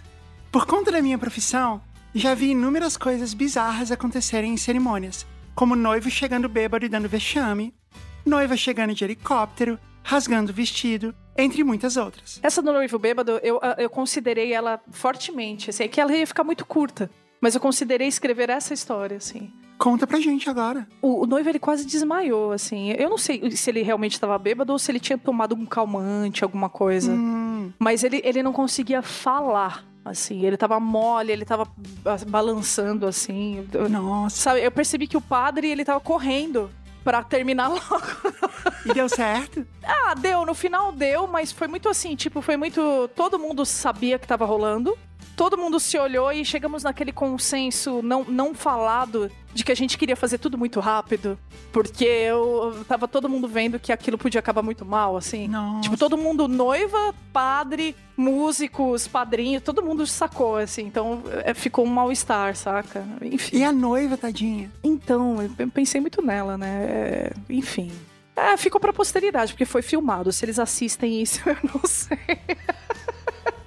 Mas, ó, você, noivo, né, que não tava legal lá no casamento, eu não sei o que tinha, tava acontecendo com você, mas Ó, fiquei realmente sentida. Um beijo. Espero que o, que o casamento de vocês tenha dado certo. Espero que ele lembre do casamento, né? Ou não. Talvez ele fosse a vítima. É, é. Mas essa história que eu vou lhes contar me foi marcante por ter tantas situações infelizes no mesmo lugar. Minha ex-banda, eu vou chamar de banda Teletubbies. Ok. Minha ex-banda, banda Teletubbies, foi contratada para fazermos uma cerimônia seguida de festa em uma chácara em Mogi das Cruzes, São Paulo, não muito longe da capital. É, eu escrevi Mojis das Cruzes, mas eu realmente não lembro exatamente em que cidade foi. Entendi. Pode ter sido Mauá, pode ter sido Atibaia, pode ter sido Arujá, pode ter sido Ribeirão Pires. Piracicaba.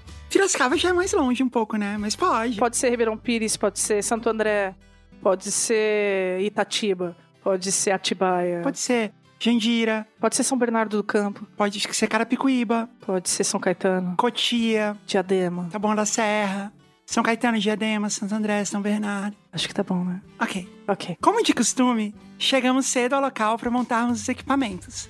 Um espaço com uma piscina, um pequeno quiosque que abrigaria a banda, uma tenda ao lado onde os barmans preparariam os drinks, uma casa de apoio com uma sala de uns 30 metros quadrados, com um sofá e uma cozinha. Que ninguém podia entrar na cozinha. E a cozinha, ela tinha uma porta. Sabe aquelas portas de, de, de salão de faroeste? Eu não sei porque as pessoas colocavam essas portas. Até hoje eu não entendo, na verdade, o uso dessas portas, né? Mas enfim. Era legal o lugar, porque pela descrição parece que era meio. E se tivesse um dia bonito, do começo ao fim, entendeu? Se tivesse algumas luzes, mais luzes, seria um lugar ok.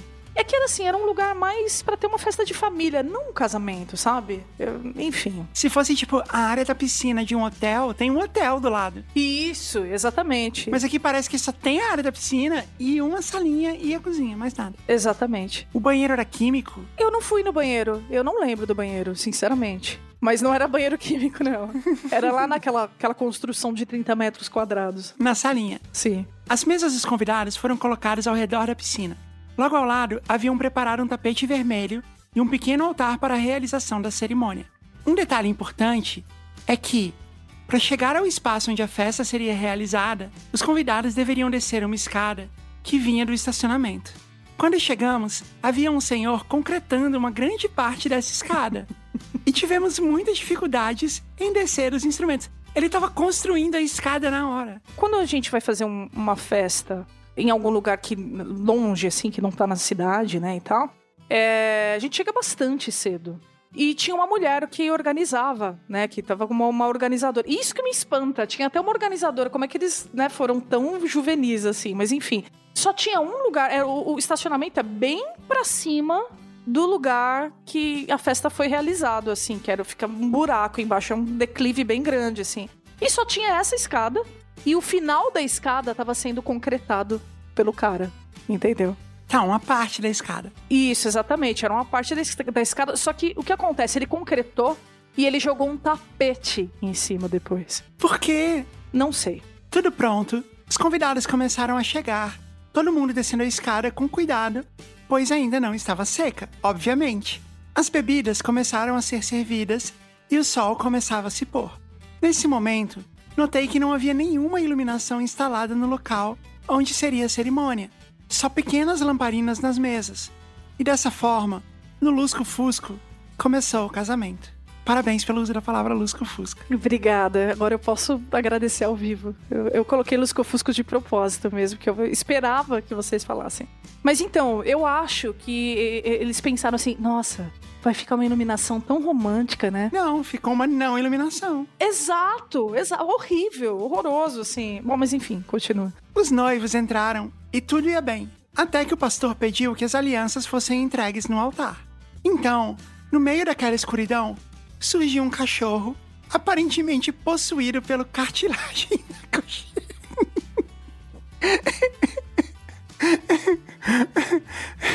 Parabéns, Mariana. Obrigada. Aparentemente possuído pelo cartilagem na coxinha, preso por uma coleira que tinha na outra ponta uma senhorinha.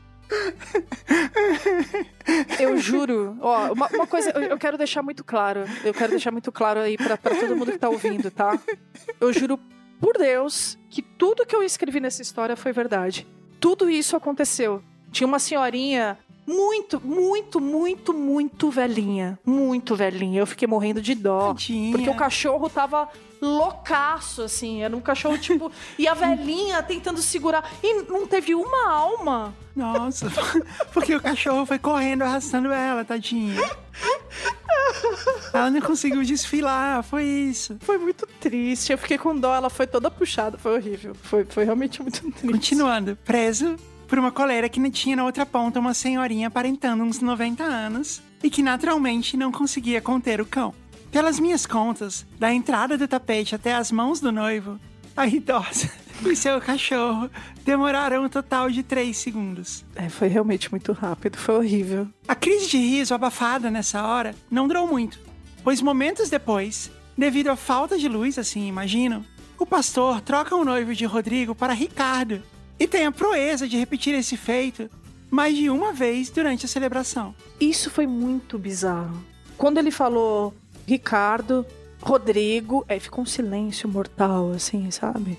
Foi horrível. E ele fez isso duas vezes. Ele conseguiu fazer isso duas vezes. Noiva, se você estiver ouvindo o JujubaCast, eu não sei se você vai querer escrever que foi você, né? Mas enfim, um, um beijo pra você. Eu realmente senti muito por você. Já casados, os noivos vão para a sessão de fotos, a festa se inicia, a banda começa a tocar, as pessoas comem e bebem felizes. Até aí tudo bem. Não mais que de repente, começa uma ventania absurda, o tempo fecha instantaneamente e o inevitável acontece. Começa a chover. Mas não uma chuvinha qualquer, um verdadeiro toró. Imediatamente tudo vira um caos. Os convidados tentam se espremer dentro do único local coberto, que é a salinha de 30 metros, segurando seus pratos e tentando comer em pé. E era macarrão, eu lembro. A gente comeu antes, né? Tem lugares que a gente não come, né? Banda não come a mesma comida do, do buffet. E a gente não comeu. E a gente comeu picadinho. E, sabe esse espaço de 30 metros quadrados? A gente não pôde comer lá. A gente comeu em pé também, num lugar que parecia um celeiro, uma coisa assim, uma garagem velha, assim, sabe? Sei. Só que, sei lá, com feno dentro. Era uma garagem com feno. Eu não sei o que era aquilo. Era um curral, pelo que você tá falando. E eu lembro que eu fiquei muito puta, assim, né? Porque, pô, é horrível, né? Quando o pessoal trata, né, os funcionários. Pelo menos a carne tava picadinha, pra você não teve que cortar. Exatamente. Mas e aí, depois que eu vi a galera comendo o, o macarrão em pé lá no, e disputando o sofazinho, nossa, foi muito triste. Foi muito deprimente, gente. Você vê, na verdade, no fim das contas, você foi sim tratada como os convidados. Talvez um pouco melhor, minha carne estava cortada. Porque você não teve que comer macarrão molhado. Exato. Pouquíssimos felizardos conseguiram sentar no pequeno sofá. Nossa banda ficou ilhada embaixo do pequeno quiosque, correndo para desligar tudo, cobrir as caixas de som e os instrumentos. Pela escada de concreto, que já tinha virado parcialmente uma rampa, corria uma água cinza, e o espaço virou uma grande piscina de concreto e lama. Para piorar, a tenda que abrigava os bartenders furou e começou a cair uma cachoeira em cima das bebidas. Ah, não. Eu lembro que a primeira vez que você leu essa história, né, que vocês leram essa história, ficou, ah, não, é festa marrom e tal. Mas na verdade não era marrom, era cinza. Era um cinza de concreto, assim, era uma piscina meio concreto, assim, sabe? Horrível, horroroso. Nossa, que horrível. A organizadora do evento olhava-nos desesperada pedindo que continuássemos a tocar e que a festa não fosse interrompida, mas não havia a menor condição. A noiva, coitada, sumiu.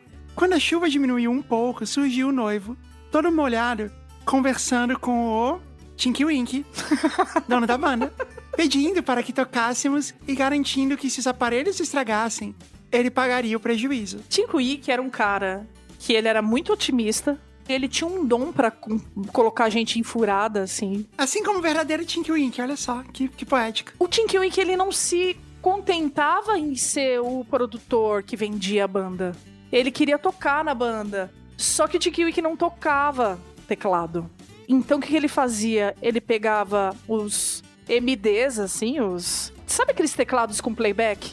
Com disquete. Isso era, já era muito velho na época, tá? Era com mid, ele tocava um mid. Ele jogava o mid lá e fingia que tocava. Ah, não. E a banda tocava em cima, de verdade, entendeu? Ah, não. De que, ele tinha esse sonho de, de ser um, um star, sabe? Tinha que acompanhar o mid, você tinha que tocar junto com o mid. Quando tocava o, o, o, o repertório de axé, era horroroso, assim. Porque era meio pra trás. Sabe o karaokê do Leãozinho?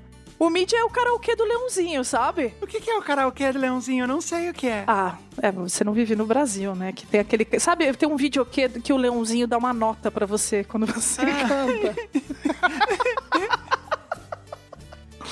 Era tipo isso, era uma banda tocando em cima do karaokê do Leãozinho, entendeu?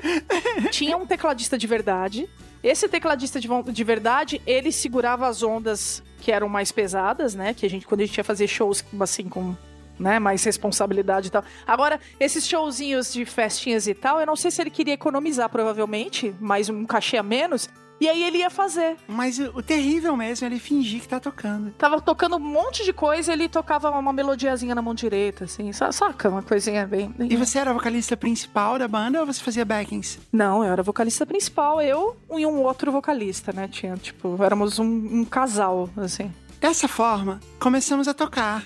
E o noivo, determinado em fazer aquela festa funcionar, começou a puxar convidado por convidado pro meio da lama pra dançar. Tadinho. Ele fez o melhor do que ele podia. Não, foi demais. Ele, ele salvou a festa, na real. Por algum milagre ainda inexplicado, a aparelhagem funcionou numa boa e de repente, em nossa frente, estava um mar de pessoas sujas e descalças, dançando como se não houvesse amanhã. É a única coisa que você pode fazer, né? Tá, já tava lá, tava todo molhado, já comeu em pé. Já comeu um macarrão molhado no sofazinho. Exatamente. A noiva, por sua vez, apareceu com uma cara inchada de tanto chorar quase no fim da festa. Mas também foi contagiada pela alegria da galera e caiu na dança da lama. Ela tava de vestido de noiva? Tava de vestido de noiva e ela detonou o vestido dela. O vestido dela tava todo espirrado, assim.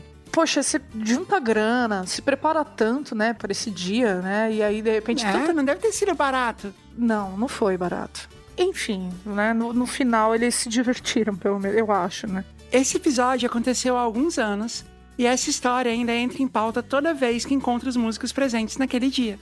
O Gypsy, a Lala e o Pô. E a Pô. Eu realmente torço para que esse casal esteja muito, muito feliz. Talvez, assim, essas são as histórias que você acaba, né, quando as coisas dão errado, acabam sendo mais memoráveis. Sim. Espero que tenham gostado do e-mail. Um beijo pra vocês e um beijo especial pro Rafa, o homem que tem as melhores e mais engraçadas sacadas da podosfera. Como sempre, Né? você queria ser amiga do Rafael. E eu sou. Um beijo, Rafa!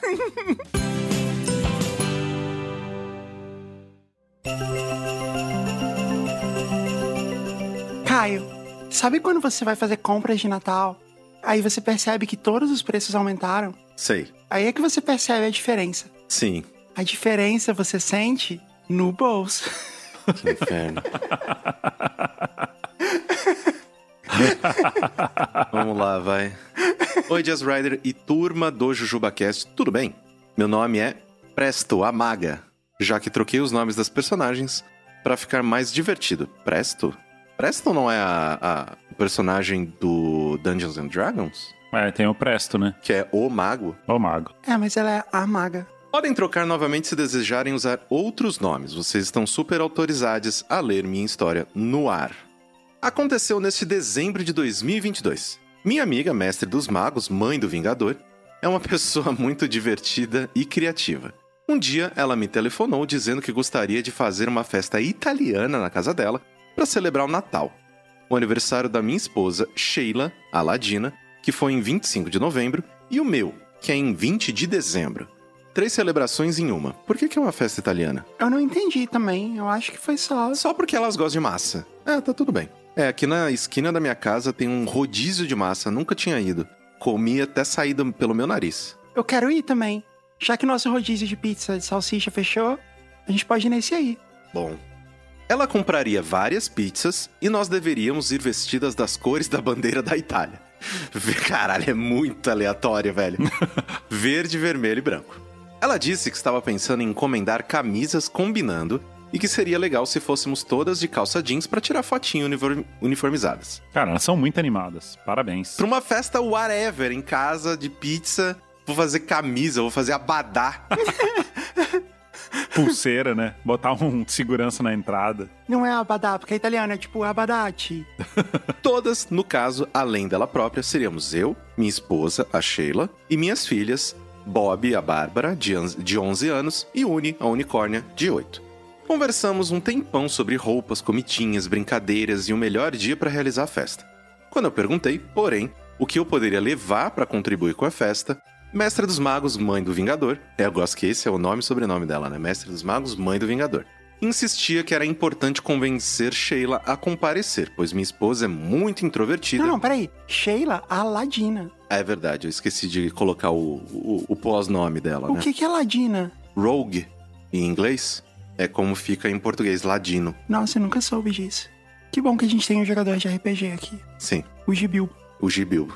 Insistia que era importante convencer Sheila a Ladina a comparecer, pois minha esposa é muito introvertida e está fazendo terapia para lidar com as dificuldades de socialização pós-pandemia que se abateu sobre nossa família, contudo ainda mais sobre ela. Não, é muito impressionante, né? Todas as histórias que chegam pós-pandemia, agora vem isso assim, não, e a gente ficou, tipo, abalado, né, psicologicamente com a pandemia. Todo mundo ficou. Quem não ficou tá muito mal informado. Quem não ficou, né, tipo, já tinha problema antes, né? Isso aí, força, Sheila Aladina. Quando o dia da festa chegou, Mestre dos Magos, Mãe do Vingador, foi se comunicando conosco num grupo de WhatsApp que nós três temos juntas e que se chama No Meu Banheiro Falta Um, como uma referência do jogo A Dedonha, que gostamos de jogar no papel de forma bem analógica. Somos dessas. Você sabe que é a dedonha, Caio? A Dedonha não é o 2 ou 1? Não, a dedonha é stop. Ah, nossa! Que nome esquisito. É, né? Eu acho muito esquisito também. Em Brasília a gente também falava dedonha. Ou em Florianópolis, Rafael. É, em Brasília, a gente chamava de Adedonha. Em Floripa, eu não sei. A Dedonha. Uhum. A dedonha, que nome bizarro, né? É um nome muito bizarro. É porque você joga os dedos, né? A dedonha. É por isso que, tipo, se não me engano, era um dos nomes pra dois ou um no interior, porque, sei lá, acho que alguém ouviu essa palavra e associou com dedo, e aí era dois ou um, sei lá. Eu lembro de a dedonha como um dois ou um, assim. E tem uma versão também que se chama A Dedanha. A dedanha. Nossa, que nome horroroso. Que palavra horrível. A dedonha. vou chamar uma. Vou adotar um, um novo cachorro, chamar ele de a dedanha. Credo. Eu achei muito legal a categoria no meu banheiro. Falta um. Não tinha isso no, no meu jogo de a dedonha. É uma boa, boa categoria, tá? O que que falta no seu banheiro, Caio? Um bidê. É mesmo? Você queria ter um? Nossa, adoraria ter um bidê. Eu tô pra comprar um na num site chinês que você acopla na, na sua privada que não é smart pra ela virar smart. Só tô esperando o cartão de crédito ficar um pouco mais livre pra poder trazer uns pra cá. Então, eu já vi isso sendo vendido em loja de construção aqui, né? Tipo um, um, um assento de privada japonês, né? Que Uhum. tem todas aquelas coisas e tal. Só que aí você percebe uma coisa que falta em todos os banheiros. Que é uma tomada do lado da privada. É, isso aí é uma questão. Né? Não existe pri- banheiro nenhum. É, o problema de ter uma tomada no banheiro é que você pode ligar o, o carregador do celular na tomada e aí você pode ficar no banheiro pra sempre. Pode ser um problema social. Sim, e suas pernas vão cair, né, depois de um tempo. Ou você se fundir ao assento da privada, né? Exato. E virar uma coisa só. Todas as suas necessidades estão ali, né? O que que falta no seu banheiro, Rafael? Com que letra? W. Wi-Fi. Sério? O Wi-Fi não chega no seu banheiro? Não, tá- não valeu. Tá mentindo. Prova que não tem Wi-Fi no seu banheiro. Vai lá agora e corta a gravação. No meu banheiro falta espaço. Não, não, não, não. Não pode ser qualquer coisa. O que, que falta no seu banheiro com a letra H? Espaço com H. Respaço. Robô. Podia ter falado hidratante. Isso é uma coisa que não falta no meu banheiro. Ia ser muito mentira. É o que mais tem, inclusive. Gente, é um jogo. Se você botar qualquer palavra que, que caiba, você não precisa provar. Então você pode colocar qualquer coisa do mundo. Então fala que só qualquer coisa com W. O que, que falta no seu banheiro com W? O Walter, sei Não, lá. tem que ser objetos que normalmente existam no banheiro. Exato. A Mari ia ser horrorosa jogando a dedanha. O Wi-Fi é uma coisa que falta no seu banheiro, que existe normalmente num banheiro. Ah, qualquer casa com Wi-Fi pode ter Wi-Fi no A banheiro. gente não ia jogar com a letra W, né? Você pode colocar qualquer coisa com a letra W. Você pode dizer que falta, sei lá, whisky. É, falta uísque. Falta o Whindersson Nunes. Wesley Safadão, né? Tá Eu faltando. tô muito feliz que todos puderam presenciar agora o que que era jogar a dedonha com a Mari na infância. A Vanessa Camargo, né? Tá faltando. Era isso, gente. Vocês estão vendo. Era esse inferno. Faltava o Wendel Canela, zagueiro da Ponte Preta. Até que, por volta de meio-dia e 40, estando a festa marcada para as 14 horas, Mestre dos Magos, Mãe do Vingador, me liga perguntando se conseguiríamos ficar prontas até 1h20, pois ela estava na rua e poderia passar em nossa casa e nos dar uma carona. A festa seria na casa dela. Acionei o modo turbo nas moradoras da casa, pedi às crianças para não enrolar e fui tomar o meu banho, pois só eu ainda não estava nem perto de ficar pronta. Nenhuma de nós tem carro, então Mestre dos Magos, Mãe do Vingador, nos buscou de táxi e perguntou se nós nos importávamos de passar antes num lugar com ela rapidinho. Lá vem. Essa história tá muito enrolada, né? A, a mestre dos magos, mãe do Vingador, tá tramando. É a história da enrolação, né? O problema é se ela chegar com um baú, né? E falar assim: olha, se vocês entrarem dentro desse baú, vocês vão sair na festa. Mas esse baú tem que estar no meio de uma ponte. E essa ponte tá caindo. Aí vai ser mestre dos magos. É, vamos andar de montanha russa rapidinho ali. É. Dissemos que estava tudo bem e ela explicou que as camisas tinham atrasado e ela precisava buscá-las na casa da moça das camisas. Ok, justo. A Moça das Camisas não é um personagem de Caverna do Dragão. Ah, Ia ser um personagem muito legal, né?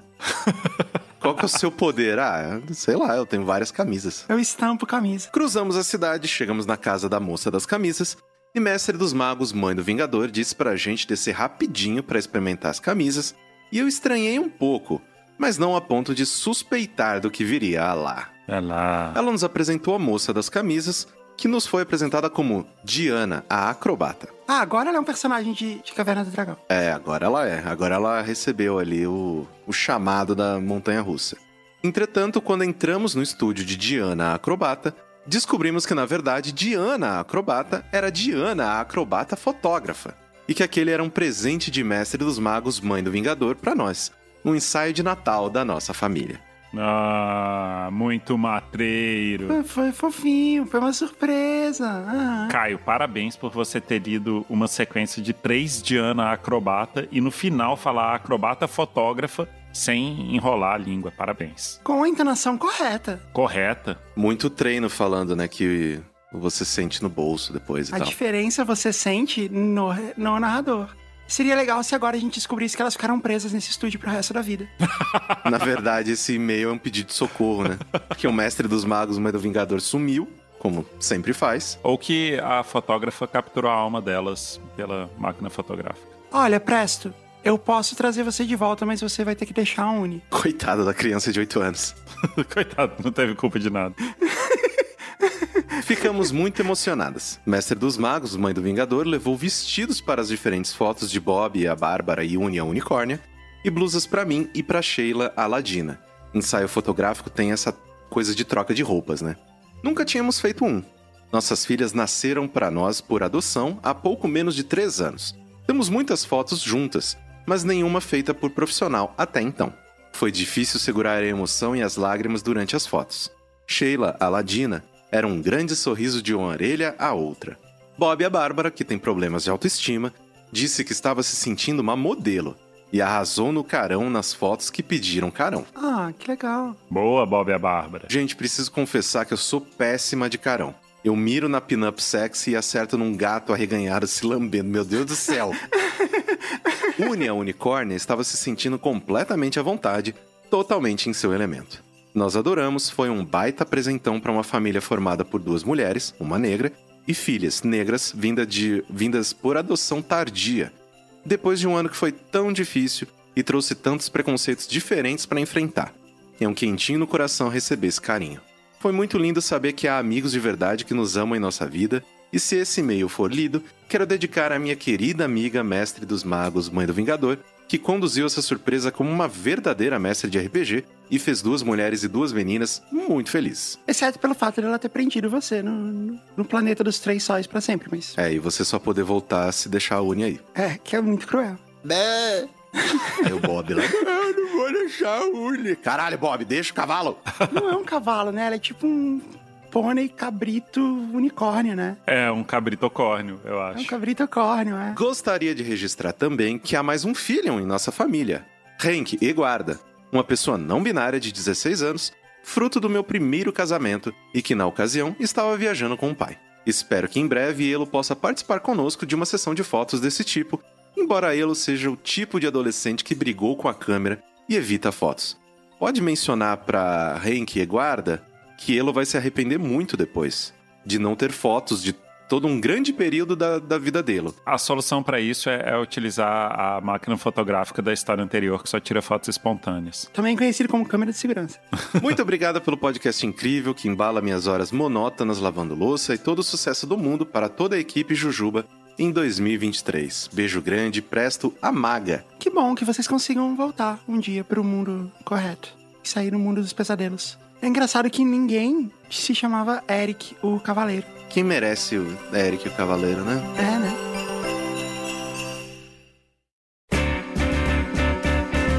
Você lê a próxima? Saudações. Eu me chamo Elton.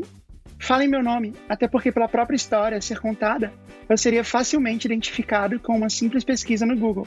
Eu tenho 26 anos, sou advogado, mas à época dos fatos aqui narrados, eu tinha 22 anos e era um simples estagiário, e claro, o calendário apontava que estávamos no ano de 2014. Beleza, eu não lembro dessa história. De início, antes de entrar na história em si, devo dizer que sempre fui um cara sortudo.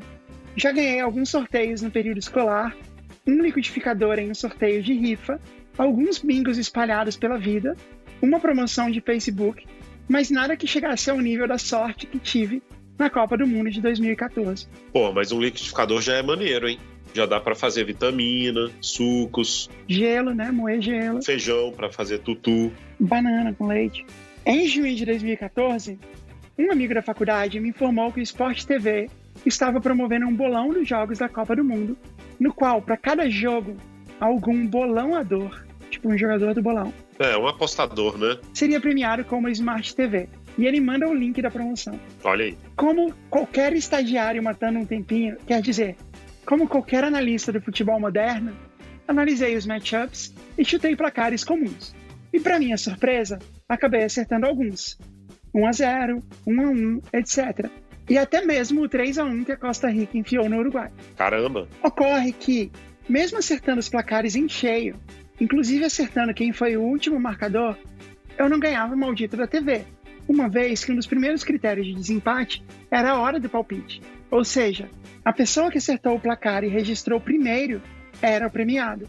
Vale ressaltar aqui que milhares de pessoas haviam palpitado no bolão assim que foi possibilitado, e eu apenas registrava meus palpites horas antes ou minutos antes dos jogos. Putz, lembrei da história. Foi a partir desse momento que eu mudei meu approach em relação ao bolão.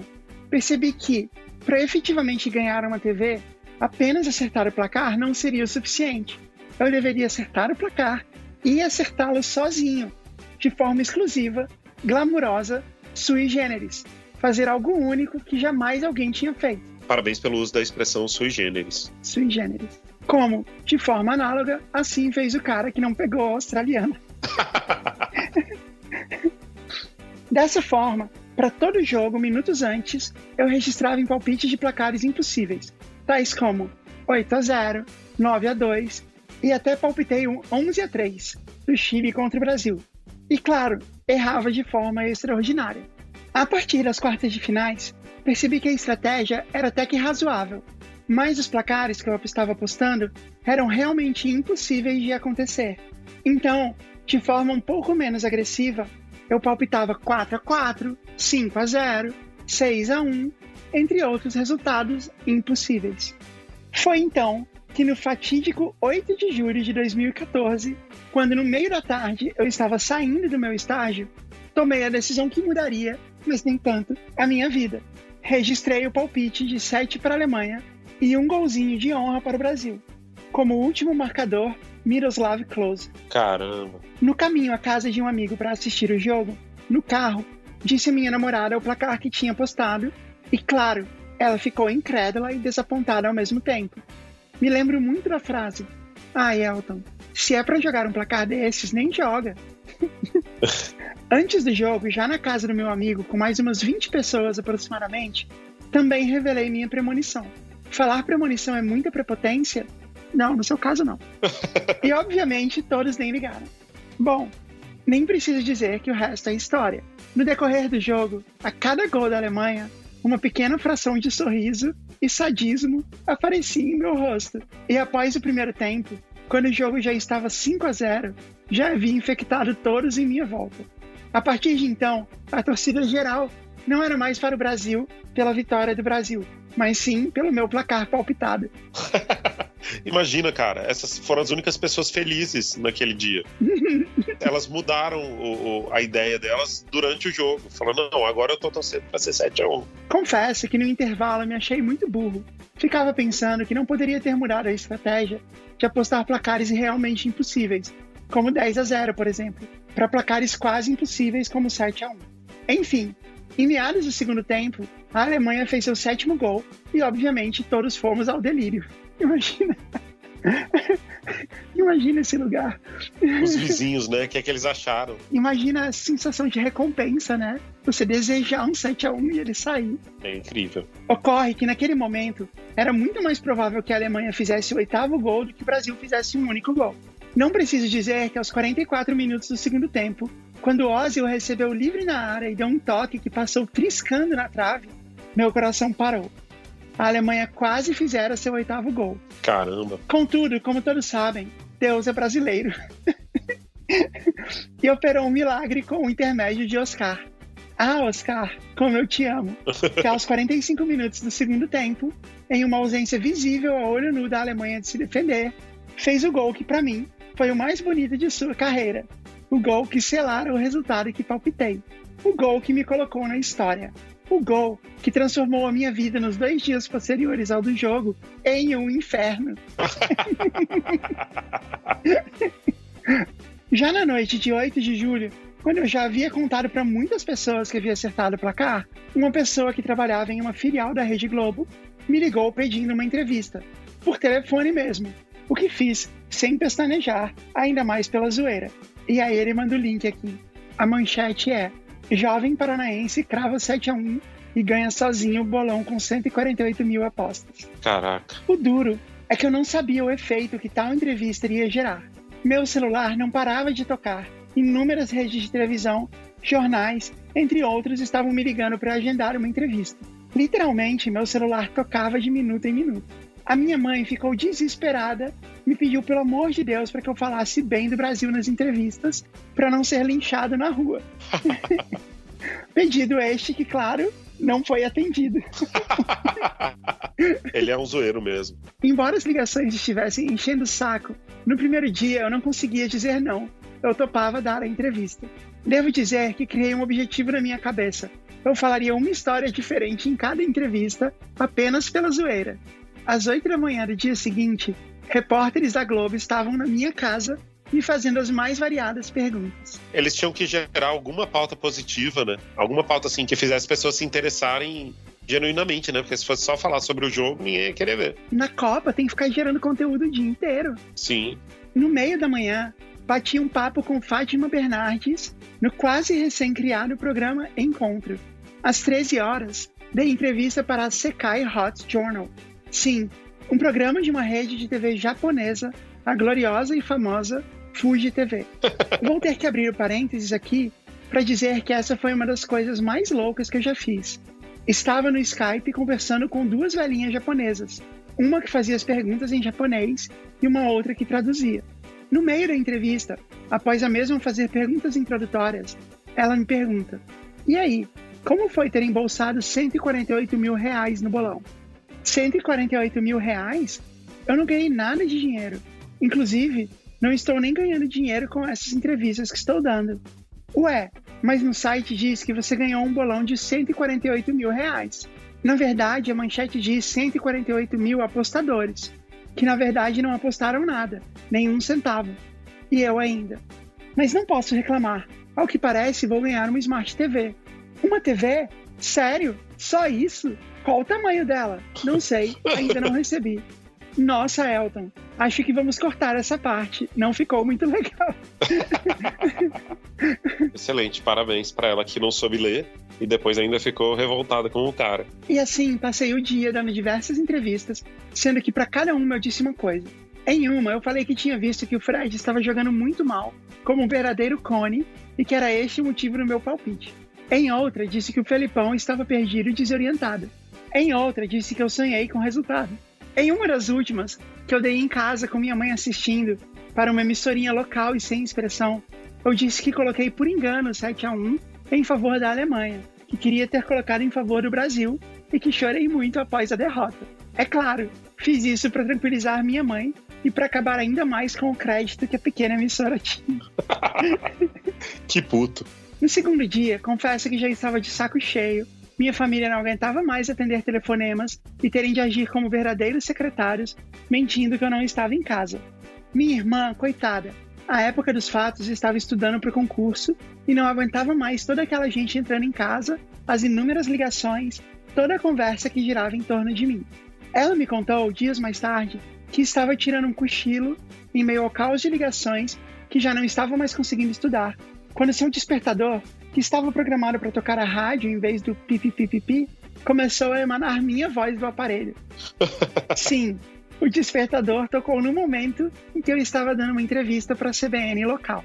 É legal que ele vai mandando todos os links dessas entrevistas. E essa é, é a, a própria definição de fama, né? Se quando você liga o rádio, tá com a sua voz, é porque é sucesso total. Ela ficou totalmente perdida. Me disse que não sabia se estava sonhando, tendo um pesadelo, se estava sendo punida pelos deuses por ter sido uma má irmã no passado. Nunca saberemos. Nunca saberemos, é ótimo. Enfim, os dias seguintes ao jogo foram peculiares. Um amigo criou um hobby de salvar e mandar sites gringos em que eu aparecia. As pessoas me cumprimentavam na rua, vinham me falar que eu era zoeiro e, para felicidade da minha mãezinha, eu nunca fui linchado. Ah, que ótimo. Já se passaram quatro anos do ocorrido, agora oito. E algumas pessoas ainda me reconhecem, fazem piadas, perguntam sobre a seleção. E com a chegada próxima da Copa de 2018, muitos vêm me lembrar do fatídico dia em que eu acertei o bolão do 7 a 1. Não sei se isso se enquadra no contexto de não história. Não, de jeito nenhum. Mas queria compartilhar com vocês a minha versão dos fatos. Gosto do programa e desejo todo o sucesso do mundo para vocês. Um abraço. Elton Sato ou o cara do 7 a 1. Excelente. O que eu fiquei na dúvida é se o Elton não inventou uma parte dessa história pra gente. Porque ele tem o hábito, né, de sempre inventar uma parte da história, então talvez. Ele pode estar sendo zoeiro com a gente também, né? É, mas ele botou os links, né? Então, assim, o grosso da história é verdade. Mas ele pode ter botado alguma coisa que não é verdade. Eu só espero que ele esteja mantendo a mesma estratégia nessa Copa. Eu acho. E eu espero que estejam fazendo bolões que dão Smart TVs a cada rodada. É muito legal isso. Eu espero que se o Brasil tomar de 7 a 1 de mais alguém, que o Elton acerte de novo, que ia ser muito engraçado. Então eu vou ler Histórias de Black Friday, a saga da Siesta-feira Negra. Siesta. Siesta. Queridos mestres do storytelling, envio aqui a minha saga do meu primeiro Black Friday nos Estados Unidos, torcendo para que ainda dê tempo de entrar no programa. Entrou em dois programas. Se duvidar, três, porque talvez esteja numa coletânea. Aproveito para agradecer ao JujubaCast e ao podcast como vocês, os 99 Vidas, Nerdcast e Mamilos, que ajudam a gente a matar a saudade da terrinha. Abraços. Éramos quatro companheiros vivendo em uma terra estranha. Viemos cada qual em sua própria caravana, trazendo famílias e tudo que podíamos carregar das terras quentes e áridas do sul em busca de oportunidades e uma melhor vida e uma vida melhor nas geladas terras de Nueva Jersey.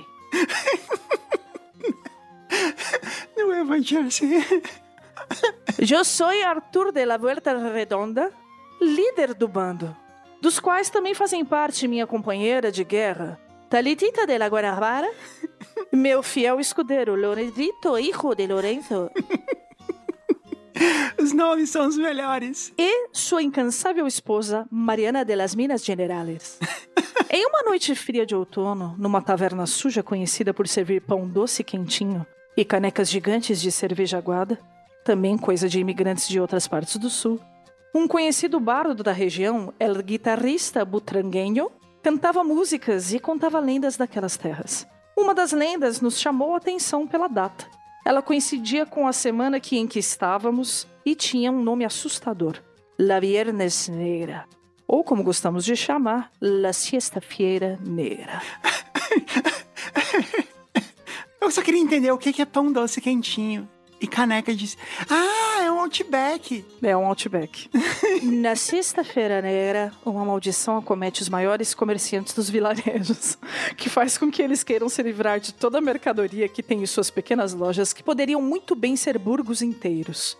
Caçadores, mascotes, feiticeiros, aventureiros, bardos, oportunistas, garimpeiros e toda a sorte de seres humanos que habitam esses reinos, nobres ou não, pobres ou não, se aglomeravam nas portas das lojas, que abririam à meia-noite, logo após o banquete anual que todas as famílias faziam para agradecer alguma coisa que a gente ainda não tinha entendido muito o que, que era.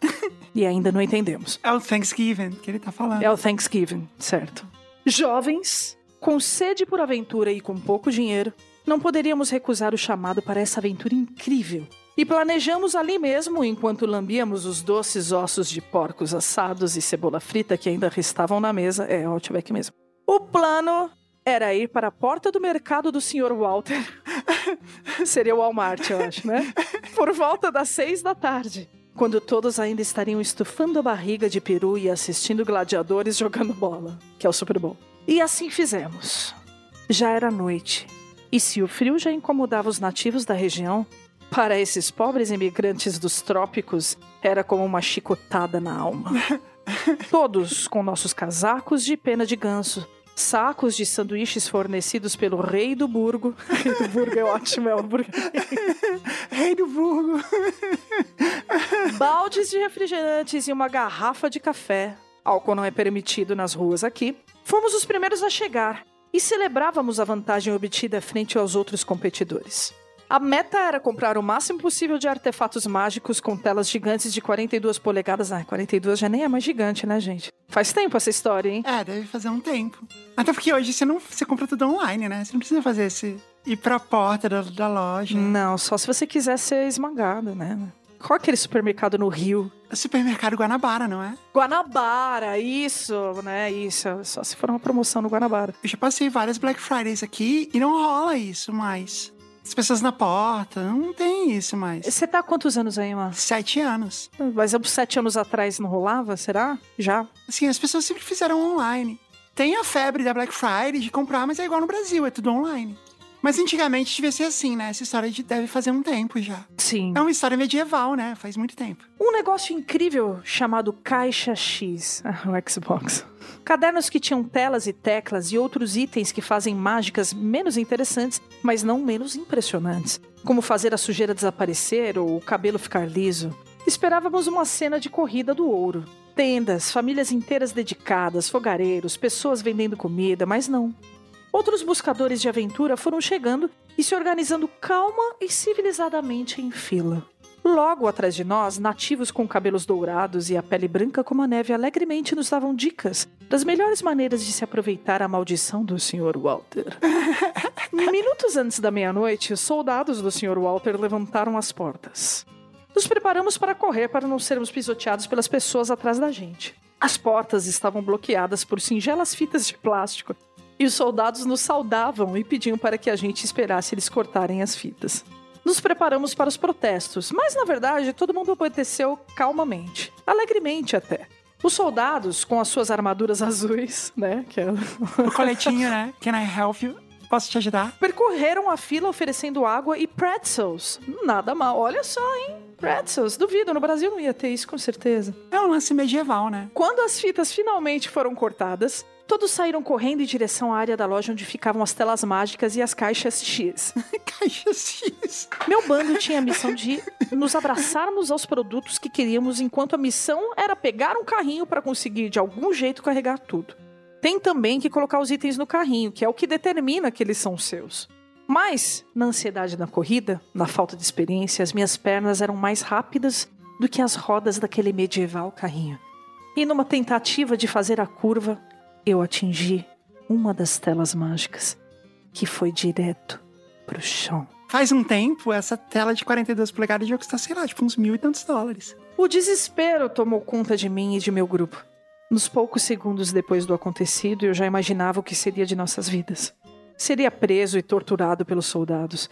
Seria pisoteado pelo bando atrás de mim, que me lincharia por ter quebrado uma tela mágica perfeita e com desconto. Eu já gritava: sigam sem mim! Me deixem para trás, para o meu bando! Mas quando eu olho para trás, vejo apenas algumas pessoas andando calmamente. A maioria ria da minha atitude e dos meus companheiros. Nossos vizinhos de fila, antes tão amistosos, visivelmente tentavam evitar o contato visual para não serem confundidos como parte do nosso bando trapalhão. É, eu também faria a mesma coisa. Um dos soldados, que parecia mais decepcionado e constrangido do que furioso, chegou para mim e disse: Sir, não é preciso correr. Tadinho. Ele achou que ele tinha que, que era igual ao supermercado Guanabara. Foi isso. Ah, mas eu também acharia. Ele não teve que pagar? Vamos, vamos, vamos ver. Sim, senhores. A história contada pelo bardo Butranguenho era parte verdade e parte lenda. Por incrível que pareça, a parte verdade era a maldição do Sr. Walter, que de fato apresentava descontos imperdíveis. A parte lenda é que haveria uma batalha. Enquanto eu e meu bando nos comportávamos como personagens de um filme do Adam Sandler, todos os outros do filme do Adam Sandler, que são sempre os mesmos São atores sempre que, os mesmos. aham. que eu acho que eles são realmente amigos de verdade, né? É tipo os trapalhões, é o que eu sempre falo. O Adam Sandler, ele é o Didi dos Estados Unidos. Por isso que são sempre os mesmos, igual tem o Dedé, É igual o Dedé, o Mussum, o Mussum, o Sargento Pincel, o Zacarias. a Vera Verão. Aham. Pera Verão não, cara. Pera Verão é do outro canal. Ah, ok. Todos os outros moradores do vilarejo se comportavam e seguiam alegremente para comprar geladeiras, fogões, peças de carro, tapetes e o que mais estivesse disponível no fantástico lojão do Sr. Walter. No fim, enquanto eu tentava resolver a situação da tela quebrada com o soldado de azul, contei para ele como o bardo butranguenho nos contou a história. E ele, que também era um imigrante vindo da terra de Montezuma, me ofereceu uma oferta especial para eu não sair no prejuízo. Ele me venderia a tela quebrada e também um seguro de três anos contra acidentes. Ele enfatizou que tinha que ser o de três anos. E aí, passado algumas semanas, bastava eu dizer que derrubei a tela no chão e eles me dariam outra. Olha só. É só nos Estados Unidos mesmo, né, gente? Ah, mas isso aí é legal, isso é fraudar o seguro. Claramente, né? Ele e o Montezumense. Isso me custaria apenas 150 dólares a mais. Aparentemente, ele ganharia uma boa comissão pela venda do seguro. Ah, olha aí. E dito e feito. No fim, essa TV quase não valeu a pena por conta do seguro que eu tive que comprar e acho que eu acabei ajudando meu amigo soldado de azul a cometer um crime. Aí, ó. Mas deu tudo certo no final e ninguém se machucou, o que é o mais importante, né? E você fez um soldado de azul feliz. Compramos tudo o que queríamos e mais. Compramos roupas, comida, produtos de limpeza. Nossa, produtos de limpeza. É no Walmart, né? É, lá tem tudo, né, gente? Tem... Sabe o que é legal de comprar no Walmart? Butterfingers. Eu vou levar mais Butterfingers pra você, Mari. Butterfingers é o melhor chocolate que eu já comi na minha vida. E o engraçado é que quando a gente tava no caminho pra Orlando, eu comprei um pra você e você não quis. Eu achei que eu já tivesse comido. E Eu achei que ele era tipo um, um charge sem amendoim, sabe? Não, é muito melhor. E assim, não tem nada, nada, nenhum chocolate aqui comparado. Aí, olha, olha o nicho de mercado, gente. Garoto, cadê você? Como é que chamaria o Butterfinger brasileiro? Dedo de manteiga. Eu não compraria um chocolate que tem manteiga no nome. Não, você comprou cerveja manteigada lá que eu vi. Não, mas aí é outro, outra, outra história, né? Não, mas eu, eu compararia, por exemplo, o dedo de leite. É, não sei. Não, é, a gente tem que pensar isso melhor. Compramos até uma bicicleta por apenas 15 dólares. Uau! Caramba! Isso sim foi uma boa compra, hein? Né? É mesmo. Quer dizer, moedas de ouro, ele corrigiu aqui. Depois contamos o mico para o bar do Butranguenho. É Butranguenho, desculpa. Que não voltou atrás e menosprezou a nossa aventura, dizendo: Vocês não participaram das verdadeiras Viernes Negras. e talvez não. Mas essa aventura nos deu um level up necessário para podermos enfrentar uma saga ainda mais difícil e mais compensadora no ano seguinte. A Sexta-feira Negra Online. Aí, que é muito mais segura, né, gente? É isso. É, mas às vezes você não recebe as coisas. São outros tipos de emoções, né? Mas não corre o risco de você derrubar um negócio na loja. É, mas olha só, a minha Sexta-feira Negra do ano passado, que eu comprei o meu violão, eu me lasquei, né? Por quê? Porque eu achei que o meu violão era elétrico. Hum, ele não é? E ele não é. Mas tudo bem, ele é ótimo, ele é incrível, né? Eu microfono ele e tal. Até comprei um microfoninho pra ele também. Mas é, é- é- são as aventuras de Sexta-feira Negra no online. Que bom que deu certo. A sua e a do nosso amigo Arthur de la Vuelta Redonda. Huelda Redonda. O que eu mais gostei foi Lorencito Hijo de Lourenço. É muito bom, né?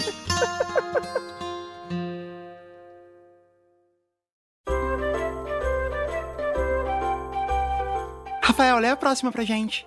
Olá, Jess, Rafa e convidados natalinos. Escrevo para atualizar minha história de Natal. No ano passado, vocês leram a história dos natais da família Murakawa. Minha família inteira escutou e se emocionou relembrando as festonas que a gente fazia. E eu lembro dessa Foi história. bem legal essa história. Como eu contei nas histórias, apesar do amor da minha família não acabar nunca, essas festonas sim acabaram. Porém, ano passado, aconteceu algo que significou o Natal. Eu estava na casa do tio Guri, o experiente Papai Noel, e quando deu meia-noite, começamos a trocar presentes. Meu namorado me deu uma câmera de fotos espontâneas, tipo Polaroid, que eu amei. Eu acho que era fotos instantâneas, né? Não espontâneas. Não, mas ao mesmo tempo, ela é- está corretíssimo. Você não pode tirar 3x4 com elas, né? Ou foto de casamento. Seria legal se existisse uma câmera só de fotos espontâneas. É uma câmera que você coloca na parede e ela tira foto quando ela quer. Crowdfunding amanhã. Isso, aí você vai ver lá a foto que ela tira do meio da madrugada pra você ver como que vai ser legal. Você é todo amassado, né? Co- Coçando a costela, assim, pegando água. Tomando coca direto da garrafa. Um pé de meia e outro não, com a mão inteira enfiada dentro do tubo de Pringles, sem conseguir tirar o braço de dentro, que entalou, chorando. Eu só queria uma batata com salsa. Não serve pra nada nessa vida. Eu tô muito feliz com essa sequência de fotos. Eu acho que não rola fazer um crowdfunding pra câmera espontânea. Mas a gente podia fazer um crowdfunding pra foto do Caio, de pijama, com um pé só de meia, com uma mão dentro do Pringles, tomando uma coca direto da garrafa, a, a luz da geladeira, toda descabelada. E a mococa lambendo, lambendo a lata de Pringles. Eu pagaria pra ter esse pôster. Chorando porque eu não consigo nem pegar uma batata direito. Não, vai dormir com a mão entalada mesmo, né? Tipo, ah, foda-se. Amanhã eu resolvo isso. Mas eu passo manteiga no braço. Aí já tá melhorando a batata. Passa a manteiga no braço. Hum, quer saber? Vai fazer uma pipoca. Essa semana eu tava comendo um Doritos. Aí sobrou o pozinho do final do pacote, eu virei ele na minha cara, entrou um monte de pó no meu olho, e eu saí pela casa assim, ah, meu olho! Ah! É isso, sabe? O meu, o meu futuro é virar o Gibilbo, tá ligado? Eu estou prevendo. Na verdade, esse é um bom momento pra referência do Shiryu. É, exatamente. Eu devia ter enfiado os dois dedos polegares nos meus olhos pra acabar com a dor de vez. com a dor do Doritos. Como estava a família toda reunida na sala, eu decidi juntar todo mundo para fazer a primeira foto. Estavam todos esperando a foto quando meu namorado disse: Peraí, você vai bater uma foto agora? Eu respondi: É, ué. E ele: Como eu te dei o presente, acho que a primeira foto tinha que ser minha. E eu meio confusa: Ah, tá bom. Apontei a câmera para ele e ele falou: Peraí, já que você vai tirar a foto, vou fazer a pose. Tá, então não dá com essa câmera. E ele ajoelhou e abriu um porta-alianças em direção à câmera. Caraca! Nice, muito bem. Porra, foi muito gênio. Foi. Nossa, foi muito gênio. Minha família toda começou a comemorar e bater palmas. Meu pai deu um pulo do sofá e soltou um. É o quê? É o quê? Minha madrasta gritou: Aí sim, hein? Ah, belo, belo grito, madrasta, parabéns. Eu fiquei tão nervosa que não consegui tirar a foto. Não é por isso, é porque a câmera não permite. Nesses momentos é bom também ouvir lá no fundo um Vai Corinthians! Meu agora marido sabe o quanto o Natal é importante pra mim. E depois de ouvir a história no podcast, decidiu que seria ali, na festa de Natal, à meia-noite, na frente de todos os meus tios e primos que ele faria o pedido. É corajoso esse rapaz. Meus parabéns. Olha a influência que a gente foi na família Murakawa. Caramba! Nos casamos perante o Estado em agosto. Nos votos, meu marido disse: Eu te amo tanto que estou cometendo a loucura de envolver o Estado no nosso relacionamento. Olha aí, Jess! Caraca! A sua frase. Eu, eu nem consegui terminar de ler a frase, eu vou ler de novo. O marido disse: Eu te amo tanto que estou cometendo a loucura de envolver o Estado no nosso relacionamento. É minha essa frase. Você que falou essa frase. Eu não lembrava. A festa a gente está organizando para 2023 e vai ser o melhor do que o Natal, porque eu vou conseguir juntar novamente todas as pessoas que eu amo em um único salão. Minha mãe ficou meio chateada porque ela não estava presente no momento do pedido e usou isso de argumento para que esse ano eu passe a virada do dia 24 para o dia 25 na casa dela. Achei muito justo e assim será. Obrigada por lerem a continuação da minha história. Que bom que vocês estão de volta. Amo o Jujuba Cast. Ah, que legal. Beijos e Feliz Natal, Bárbara Murakawa. Deixando claro aqui que o Jujuba Cast também ama a família Murakawa. Exatamente. Muito bom, Bárbara. Olá, Jujuba Casters. Por favor, não falem meu nome. Gosto muito dos nomes alternativos que vocês escolhem. Meu nome é. Nome de menina, Caio. Nome de menina? Vamos colocar os, nome, os nomes das bolas da Copa? meu nome é Jabulani. E essa é a minha história que aconteceu na Copa do Mundo. Jabulani. Em 1994, eu tinha 7 anos e morava na minha terra natal, Várzea Grande, Mato Grosso, cidade localizada na região metropolitana de Cuiabá. Nessa época, minha mãe alugou a nossa casa e fomos eu, minha mãe. Tem a Etrusco Único, a Questra, a Tricolore de 98, Tango, Fever Nova. Fever Nova, essa era do Japão, eu lembro. Fever Nova era muito boa. Como foi a da Rússia? A da Rússia foi a Telstar. E a do Brasil? A nossa foi a Brazuca. Eu vou de Questra. Questra, ok. Eu, minha mãe Questra e meu irmão Etrusco fomos morar com a minha avó Ana. Mas não deu certo e tivemos que mudar novamente. Como minha mãe Questra não poderia pegar a casa de volta porque já tinha moradores lá, ela decidiu esperar o contrato com a imobiliária terminar e fomos morar em uma pequena casa no mesmo terreno que ficava na casa do meu tio Telstar 2 e da minha tia Brazuca, ela vai ter que ser Brazuca. Nessa casa também moravam minhas duas primas, Fiver Nova. Qual é de agora? Al-Hira, Al-Hila. Por que vocês não usam nomes de mascotes? Se acabar as balas, a gente usa mascotes. Usa, usa do- a Copa, da Copa do México, que é a Azteca. Azteca. Nessa casa moravam as minhas duas primas, Fiver Nova e Azteca. E a avó delas, Dona. Qual que era a outra que você falou? Pode ser a Tricolore. E a avó delas, que era a Dona Tricolore, que é a mãe da minha tia. Ela era uma mulher católica fervorosa, vocês entenderão depois. Eu não anotei nenhum nome, tá? Começou o jogo. Como morávamos no mesmo terreno, costumávamos fazer algumas refeições juntos no final de semana, e não foi diferente no período da Copa. Na casa tinha uma cozinha, só que ninguém usava, e tinha outra cozinha, ainda bem que a gente não tem que dar nome para as cozinhas, na área externa, que era onde todas as refeições eram preparadas. Tinha uma mesa bem grande para umas 10 pessoas, e a cozinha era aberta sem paredes de divisão com o pátio de cimento do quintal. Legal, hein? É, cozinha externa deve ser uma coisa muito gostosa, né? Me deu a sensação de ser tipo uma taba, assim, tipo um lance indígena, assim, tipo, todo mundo se junta numa, é, no mesmo lugar. Lembro que na final da Copa foi como um feriado, acho que porque foi um domingo, né? Sem ninguém nas ruas. O meu tio Fiver Nova não gosta de ser incomodada enquanto assiste jogos de futebol. E assistia ao jogo na sala, do lado de dentro da casa. A minha mãe Questra, a minha tia, a tia foi Azteca, e a dona Tricolore resolveram fazer pastel na cozinha. E nós ficávamos pra lá e pra cá, pela casa, sem nos importarmos muito com o jogo que estava acontecendo. Fazer pastel pra elas significava fazer a massa e o recheio. Sim, do jeito que tem que ser. É, né? Porque senão não é pastel. Não, talvez é porque ela tá dizendo que eles podiam comprar o pastel pronto e só fritar, né? Ok. Fazer pastel pra ela significava fazer a massa e o recheio. A minha mãe não tinha uma máquina daquelas para preparar pastel, que tem uma manivela. E você fica girando enquanto passa a massa entre dois cilindros até que ela fique fina o suficiente para depois colocar o recheio e fritar. Isso é o que ela não tinha. Ela não explicou o que que a mãe dela tinha, mas eu acho que ela tinha um rolo mesmo de macarrão, né? Deve ser isso. No momento dos pênaltis, a minha mãe é Trusco e a minha tia. Como é que é o nome da tia mesmo? Tia Nova. Eu não lembro a Tia Nova. Continuavam preparando os pastéis. E a dona Tricolore decidiu ir ver o jogo na sala, junto com o meu tio, Tia Nova. Por algum motivo que desconheço, ela não ficou satisfeita só em assistir. Deu um grito de dentro da casa, dizendo: Crianças, venham aqui! Olha, alguém, alguém se machucou aí, hein? O Alex Telles teve, teve uma trombada no cruzamento de Camarões.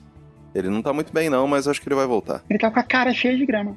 Ok, a dona tricolor chamou as crianças. Quando nós chegamos na sala onde estava a TV, já estava na parte de selecionar quais jogadores bateriam os pênaltis. Foi aí que entendemos por que ela nos chamou. Ela mandou que ficássemos de joelho rezando para ajudar os jogadores brasileiros a acertar os pênaltis. Ah, porque era isso que estava faltando, né? O deus do futebol estava lá assim, eu não vou deixar ninguém ganhar. Mas é igual o Genkidama. Quem reza mais ganha, né? Quem dá mais força ganha. Por isso que o Brasil ganhou, né? Exato. Como crianças de 6, 7, 8 anos, nós não estávamos entendendo muito bem como ajudaríamos a ganhar a Copa fazendo aquilo. Nós simplesmente obedecemos e ficamos de joelhos, uma ao lado da outra, em frente à TV, com as mãos entrelaçadas, em posição de oração na cobrança do Brasil e também na da Itália. Nossa, coita- foi isso, Badia. Foi isso que aconteceu com você. Tá tudo bem. Não foi culpa sua. O resultado disso foi que a Itália também fez um gol e ela brigou com a gente porque era para ajoelhar somente quando o Brasil fosse juntar, chutar. Camarões quase. Camarões tá pressionando agora, hein? Tá. É a segunda vez que eu olho pra tela pra ver o jogo e Camarões tá atacando. É, e o Alex Telles vai, vai sair. Quem vai entrar? Tomara que seja Paquetá. Esse é o ponto. A gente não tem mais lateral esquerdo à disposição. Ele devia jogar o, o Daniel Alves pra esquerda. Definitivamente não. Ó, a Ana Thaís falou que se precisar o Brenner pode chegar nessa posição também. Ah, não, vai entrar o Marquinhos. O Marquinhos entrou com atitude, deu pra ver, hein? O Marquinhos é zagueiro, tá? Só avisando. Talvez o Militão vá pra lateral esquerda.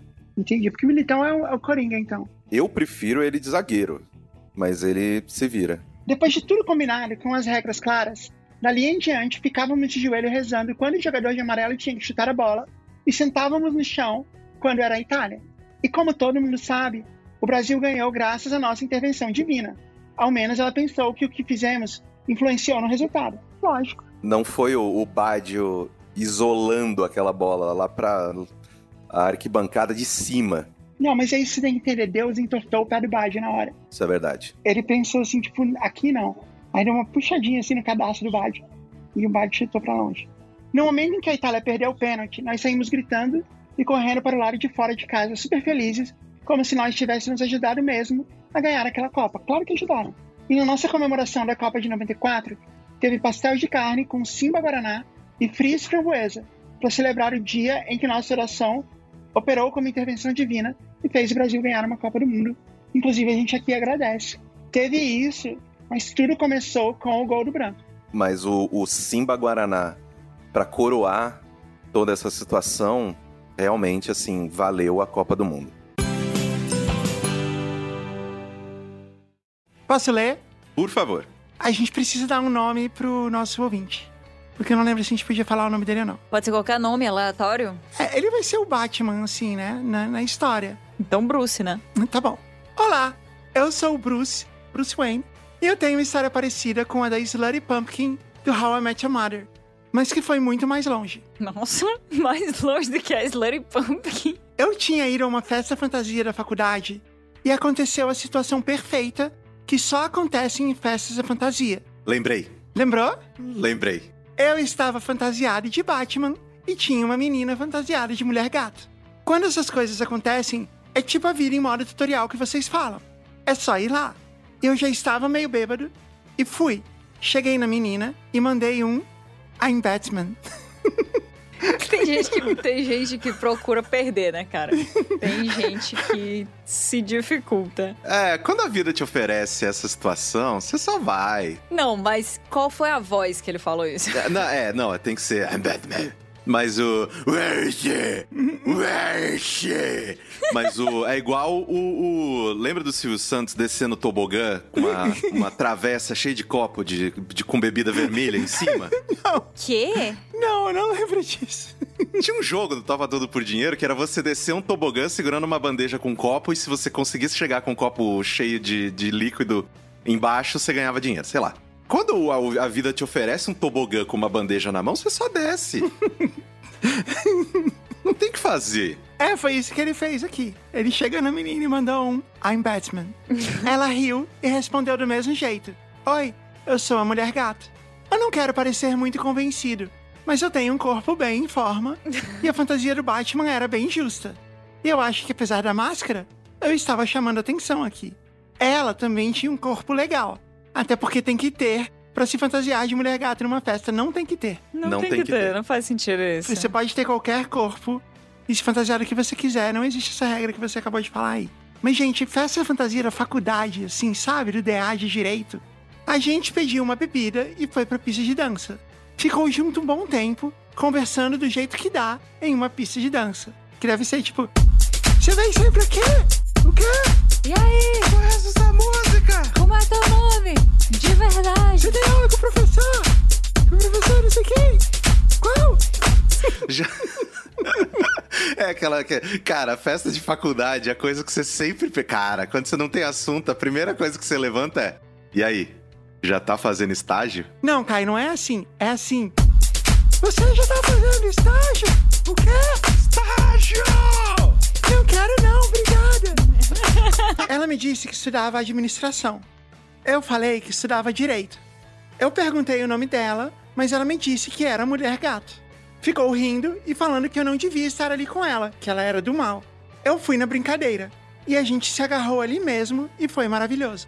Nós dois estávamos meio bêbados, no clima da música, da festa. Foi incrível.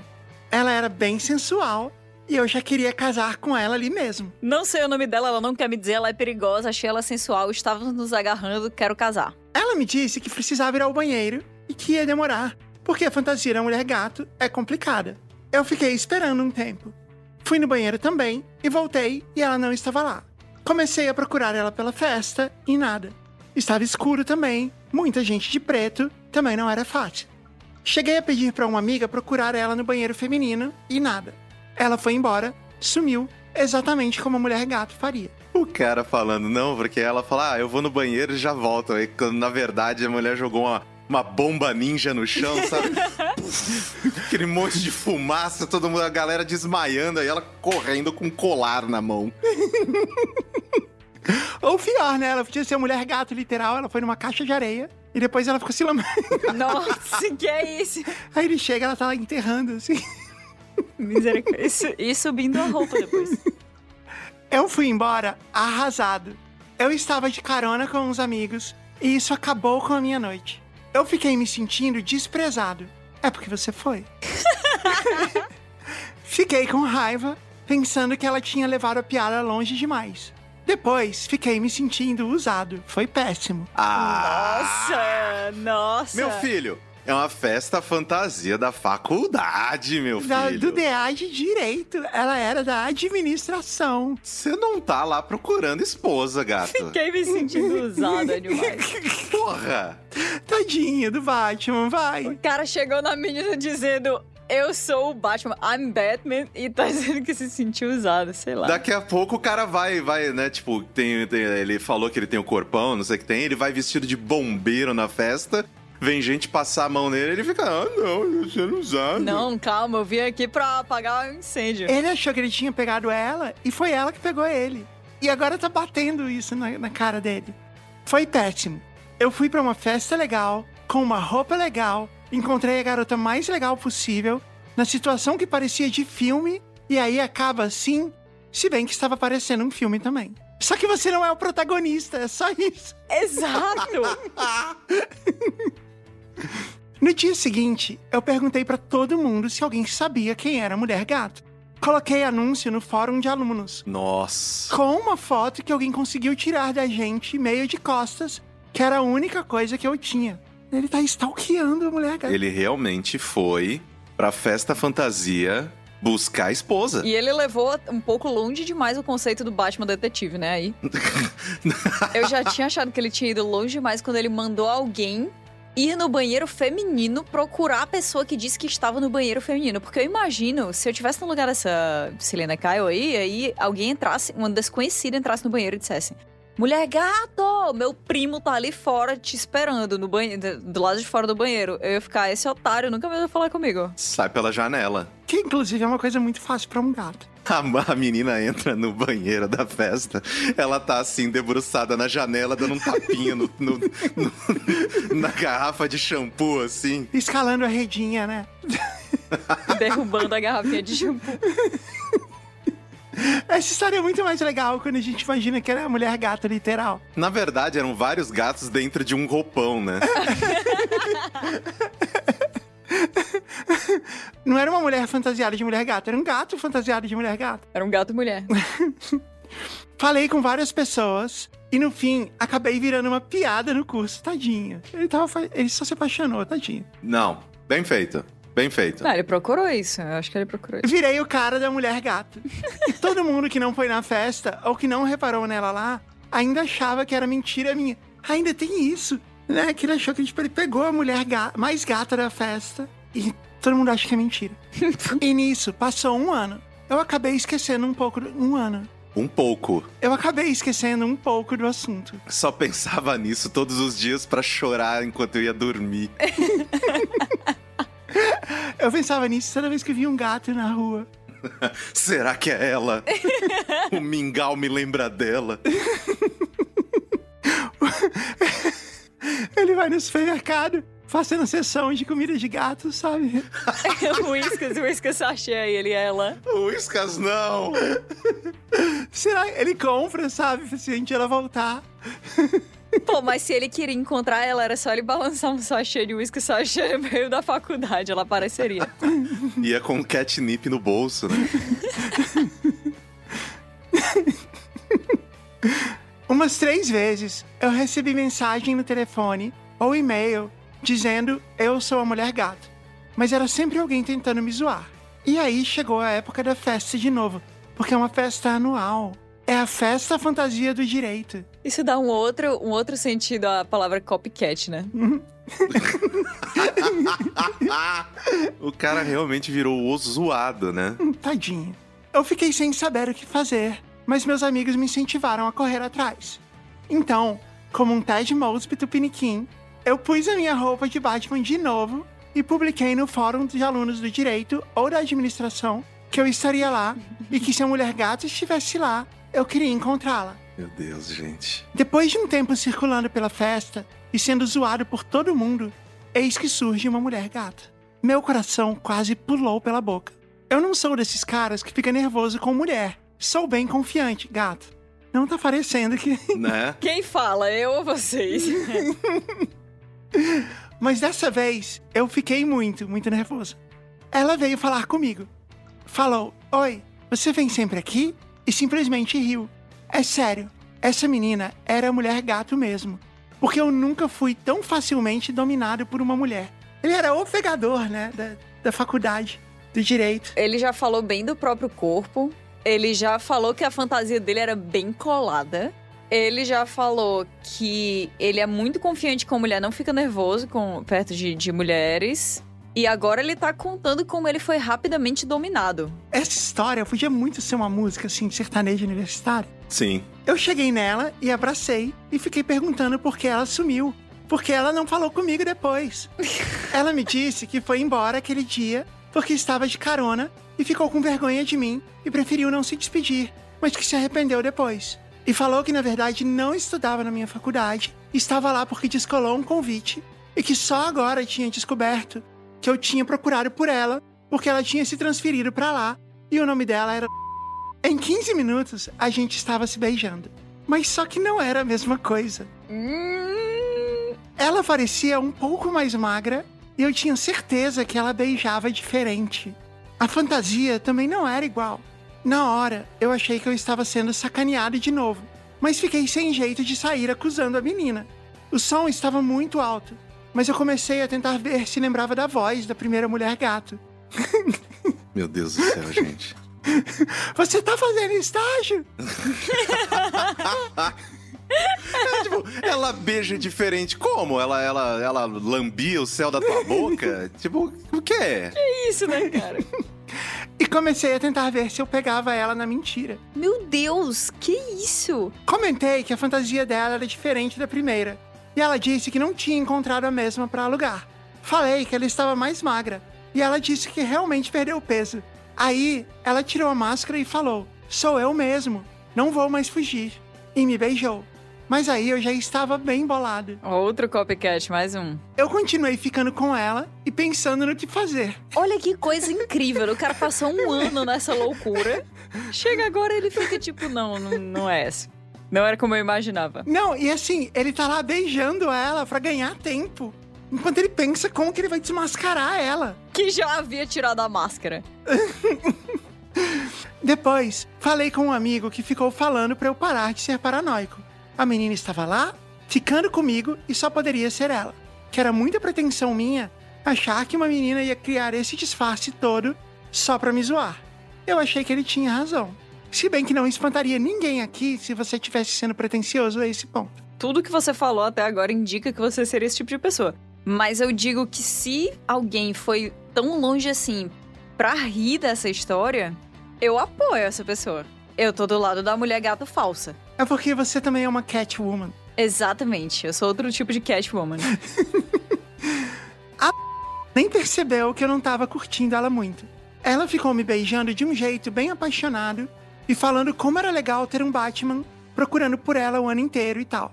Eu fui pra casa me sentindo meio mal. Achei que eu tinha criado essa situação toda e agora não gostava da menina. Sim, você fez isso. Exatamente isso. Como soube? Fiquei pensando que eu devia relaxar e dar uma chance pra gostar dela. A verdade é que parece quando você quer muito um brinquedo e quando ganha não gosta dele, mas finge que gosta pra agradar sua mãe e pra não ter que admitir que estava errado. Que comparação. Esse menino, ele é muito playboy. Ele é muito mauricinho. Esse é o histórico dele. Vamos pensar o que, o que isso diz sobre como você enxerga mulheres. É engraçado que essa é uma das minhas histórias preferidas do programa, mas eu não lembro como ela termina. Na semana seguinte, ela estava lá na faculdade. As coisas seguiam um fluxo normal e a gente começou a namorar. Mas na real, eu realmente não gostava dela. Ela era bonita, mas era meio chata e grudenta e ficava fazendo piada com essa mesma história de Batman o tempo todo, que eu já estava de saco cheio pelo tanto que eu era zoado. Uma coisa que ele mesmo construiu ao longo de um ano inteiro procurando uma mulher gato e mandando pessoas no banheiro pra procurar ela. Ele tem uma vibe meio Doutor Pimpolho, né?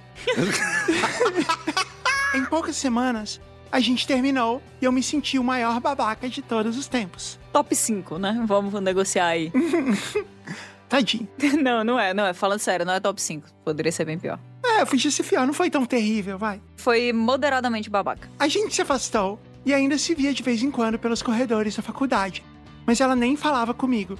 Ficou com raiva e depois de um tempo, ela estava namorando outro cara. Meses depois, eu encontro num bar com o pessoal da administração e uma menina vem do nada falar comigo, perguntando se eu sou o Batman, namorado da. Eu disse que sim. E ela começou a chamar a de maluca e rir de várias coisas dela que eu nunca tinha ouvido falar. Mas parecia que ela era meio que a maluca da classe. E logo depois me solta a bomba de que ela não era, realmente, a mulher gato da festa. Claro. Todos nós sabíamos. É, tava com cara mesmo. Essa história inteira ela deixa claro que roupa de super-herói funciona mesmo pra esconder a identidade, né? É, se bem que era uma roupa de super vilão, mas ok. Eu fiquei com vergonha, com raiva e comecei a rir. Caramba, como eu podia ser tão mané? A gente também tá se perguntando isso. Sim, desde o começo. E ela me contou que ela soube da história e que resolveu ir pra festa de mulher gato porque me achou bonito e achou que eu devia ser um ótimo cara por correr atrás da mulher desse tanto. E me contou todos os truques. Ela tinha visto a foto no fórum e viu que a fantasia tinha capuz e conseguiu uma parecida. Nossa. Ela sabia vários detalhes porque eu tinha conversado com todo mundo e espalhado tudo que eu sabia a respeito. Nossa, que, que catfish, né? É um Catwoman Fish. Eu acho que a gente fez essa mesma piada na época. Será? Eu tenho certeza. Esse foi o golpe final dessa história da mulher gato que destruiu minha vida por um ano. Eu nunca realmente soube o que aconteceu com a mulher gato de verdade. Depois desse episódio, algumas vezes alguém tinha o contato de alguém que estava com ela na festa, essas coisas. Juntando várias informações, eu acho que ela era só uma menina que estava traindo o namorado na festa e por isso ela sumiu e por isso ela nunca reapareceu. Faz sentido. Mas foi terrível para mim. É legal que assim, ele criou uma história que faz com que não, não é possível que ela só não tenha gostado de mim. Exato. Ou que ela só queria um, um one night stand. A maneira como ele encontra um motivo pelo qual ela seria, na verdade, uma vilã de fato. É tipo assim, ela tava lá traindo o namorado e é por isso que ela não ficou comigo de novo. Às vezes você que não beija bem. Não, mas tá de parabéns a autoestima, vai. É, não, é positiva, legal. Eu nunca mais fui em festa fantasia e recomendo que ninguém fique apaixonado por alguém de máscara. É um bom conselho. A não ser que você goste de do- dominatrixes. Durante a história, a Mari mencionou que parecia uma, uma música sertaneja, né? Uhum. Então, posso? Sério? Eu não acredito nisso. Esse é mais o, o- a parte assim, pré-refrão e aí refrão, tá? Ok, vai lá. Essa é a mulher gato que roubou meu. co- Peraí. Que roubou minha noção. Com apenas um miado, ela me põe na mão. Desde o ano passado que eu não me aguento mais. Sou seu bate-namorado, tua minha capataz. Bate-bate bumerangue, bate-bate coração. Pra tua caixa de areia, tu não volta mais, não. Ihu! Chora, viola! Sou seu bate-namorado. Você é minha capataz. Não, é o nome da música, Bate Namorado. A gente precisa muito gravar isso, Caio. Pronto. Pronto, você vai voltar pra Mococa, um astro. Depois do maior pagode de uma linha só que você criou pra gente. Isso é verdade. Não, foi incrível, foi incrível. Parabéns, parabéns, Caio. Foi, foi maravilhoso. Muito obrigado. Eu tenho uma estratégia que ele podia ter usado, que era circular um caderno de perguntas, Olha lá. Qual foi a última fantasia que você usou na festa fantasia? porque aí ia ser mais stealth. De que ele tá investigando, assim, ao invés de postar no fórum, coisa assim. Exato, ele só ia circular o caderno dentro dos cursos de administração. Ou se ele tivesse perguntado se, se ele soubesse se ela tinha feito estágio ou não, já dava pra eliminar bem aí também. Exatamente. Você põe no caderno de perguntas, você já fez estágio? que curso você faz? Você já fez estágio? Que fantasia você usou na última festa fantasia? Você vai num banheiro normal ou prefere caixa de areia?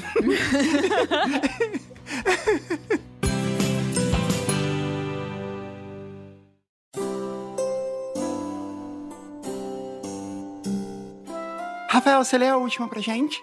Olá, meu nome é Camila e venho aqui falar sobre uma tradição de família nas festas de final de ano. Minha família, geralmente, não faz festa nas vésperas do Natal e do Ano Novo.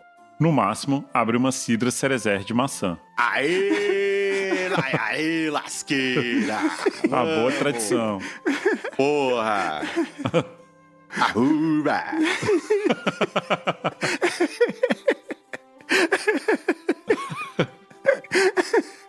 Nunca ninguém ficou tão animado com a Cidra Cerezer de maçã. Nem o senhor Cerezer fica tão animado com a cidra dele, cara.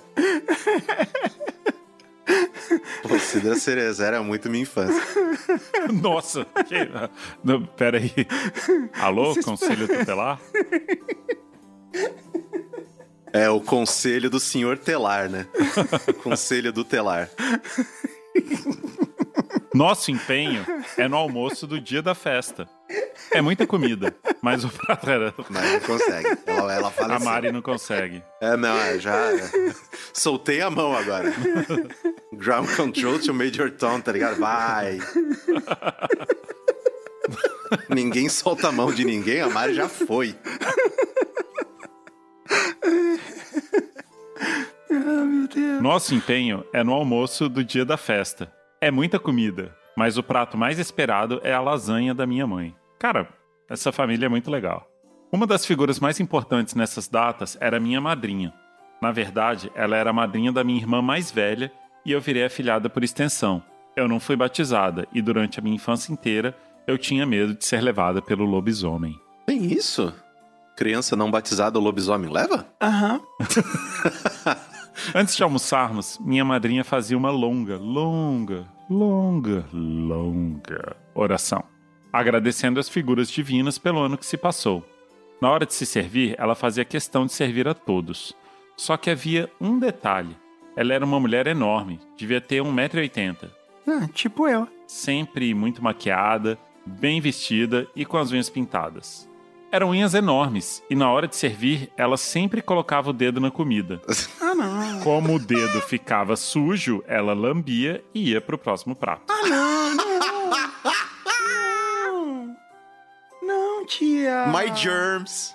Ninguém falava nada. É, né? Podia só combinar. É, a tia Maria do caixão, né? Continua a história. Todo mundo teve uma intoxicação alimentar. Uma das vítimas era a tão esperada lasanha. Até alguém falava para ela se sentar que era a vez dela ser servida. Enquanto isso, rolavam vários olhares constrangidos e nenhum comentário. Afinal, sendo a pessoa mais velha ali, todos deviam respeito. Gente, mas não é uma questão de respeito, é uma questão de higiene e, tipo, né, falar numa boa, não é um desrespeito. Tia, olha, é meio nojento isso aí que você faz, né? É ok. Com todo respeito. É só se falar isso no começo. Tia, com todo respeito, eu não quero a unha que você coça a bunda encostando na minha lasanha. Te amo, tia. Na minha família, o que provavelmente ia acontecer é que alguém ia falar assim: Eu não quero mais, não, obrigada. Ia levantar, ia sair da mesa e não ia comer lasanha. Ah, ia no banheiro vomitar. Não, isso ia durar, sei lá, três natais. Aí todo mundo, ah, é por que, que não come, não sei o quê. É porque a tia fica enfiando o dedo e não sei o quê. É legal que eu sei exatamente as pessoas que o Rafael tá imitando agora. Aí ia falar assim, não, mas por que, que você não... Isso é uma falta de respeito com a sua tia? Fala, é respeito nada, eu não quero comer, porque ela enfia o dedo, é todo nojento, e chupa o dedo e pega lasanha. Aí ia ter um escândalo, aí a tia ia chorar, não sei o que e tal, mas no Natal seguinte, tudo estaria resolvido. E estaria lá a tia metendo o dedo de novo. Não, não, ela ia parar pra, pra, pra sobrinha poder comer a lasanha. E pelo resto da vida ia falar, aí, ó, não tô colocando o dedo. Aí eu aqui, ó, não. Ó, não tô colocando o dedo, agora você vai comer? Não tô colocando o dedo, ó. Se serve aí. Vai, Marta. Pega a lasanha aí sem dedo. Eu não vou revelar quem são as pessoas que o Rafael tá imitando, né? Por uma questão de respeitar a privacidade. Mas a sobrinha que levantou e não comeu mais sou eu. Com o tempo, as orações ficaram ainda mais longas. Acho que por conta de tantos anos de vida, os agradecimentos foram acumulando, além dos juros cobrados da senilidade chegando também. Tadinha. Dava vontade de rir, mas só de pensar nisso minha mãe mandava aquele olhar fuzilando. Alguns anos atrás, a minha madrinha faleceu. Ah. E resolvi assumir o papel dela, pois sou madrinha dos meus dois sobrinhos. Enfiando o dedo na comida de todo mundo. Deixei as unhas crescerem, Ela, ela coloca a unha postiça só pro Natal. coloquei extensões de gel de uma polegada, Passei a trabalhar no jardim. passei a trabalhar numa loja de iscas,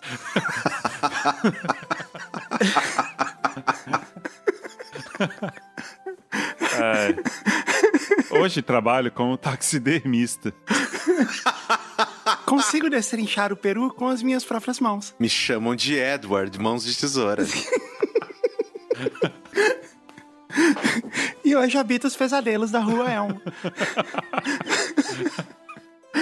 Hoje faço cosplay do Shiryu, furando meus próprios olhos. E sou a nova Wolverine dos filmes da Marvel. Faço belíssimas esculturas de gelo.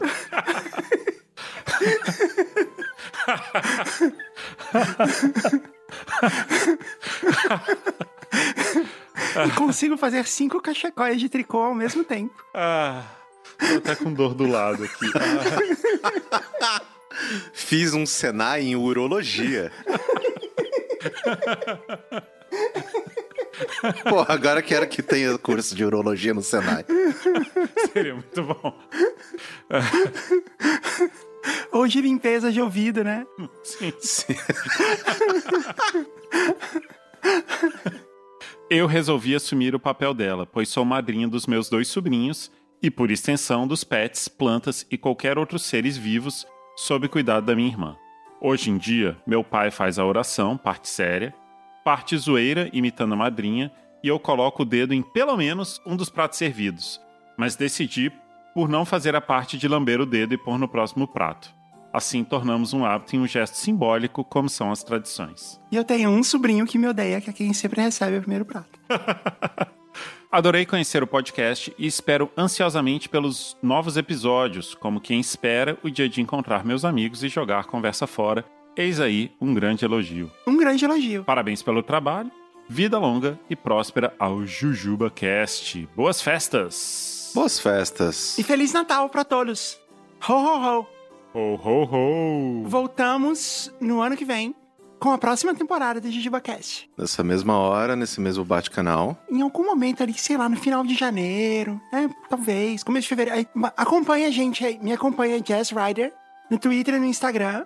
Acompanha também o Caio Corraine, já que você tá fazendo isso. Caio Corraine no Twitter e no Instagram. E o Rafael, que é Rafael Underline Mafra no Twitter. E Rafael Mafra Original no Instagram. Acompanha lá que você vai ficar sabendo. Ah, e a Mari Soter também, que é Mariana Soter com dois N's. no Twitter e no Instagram. Parabéns por ter tudo isso de, cabeça, hein? Inacreditável. É, eu mesmo não sabia as minhas. Eu tenho que procurar toda vez pra marcar vocês, então eu sei. Ah, ok, é. Aí realmente, aí, aí é. Então é isso, vejo vocês ano que vem. Feliz Natal, feliz Ano Novo. Até o ano que vem. Adeus. Tchau.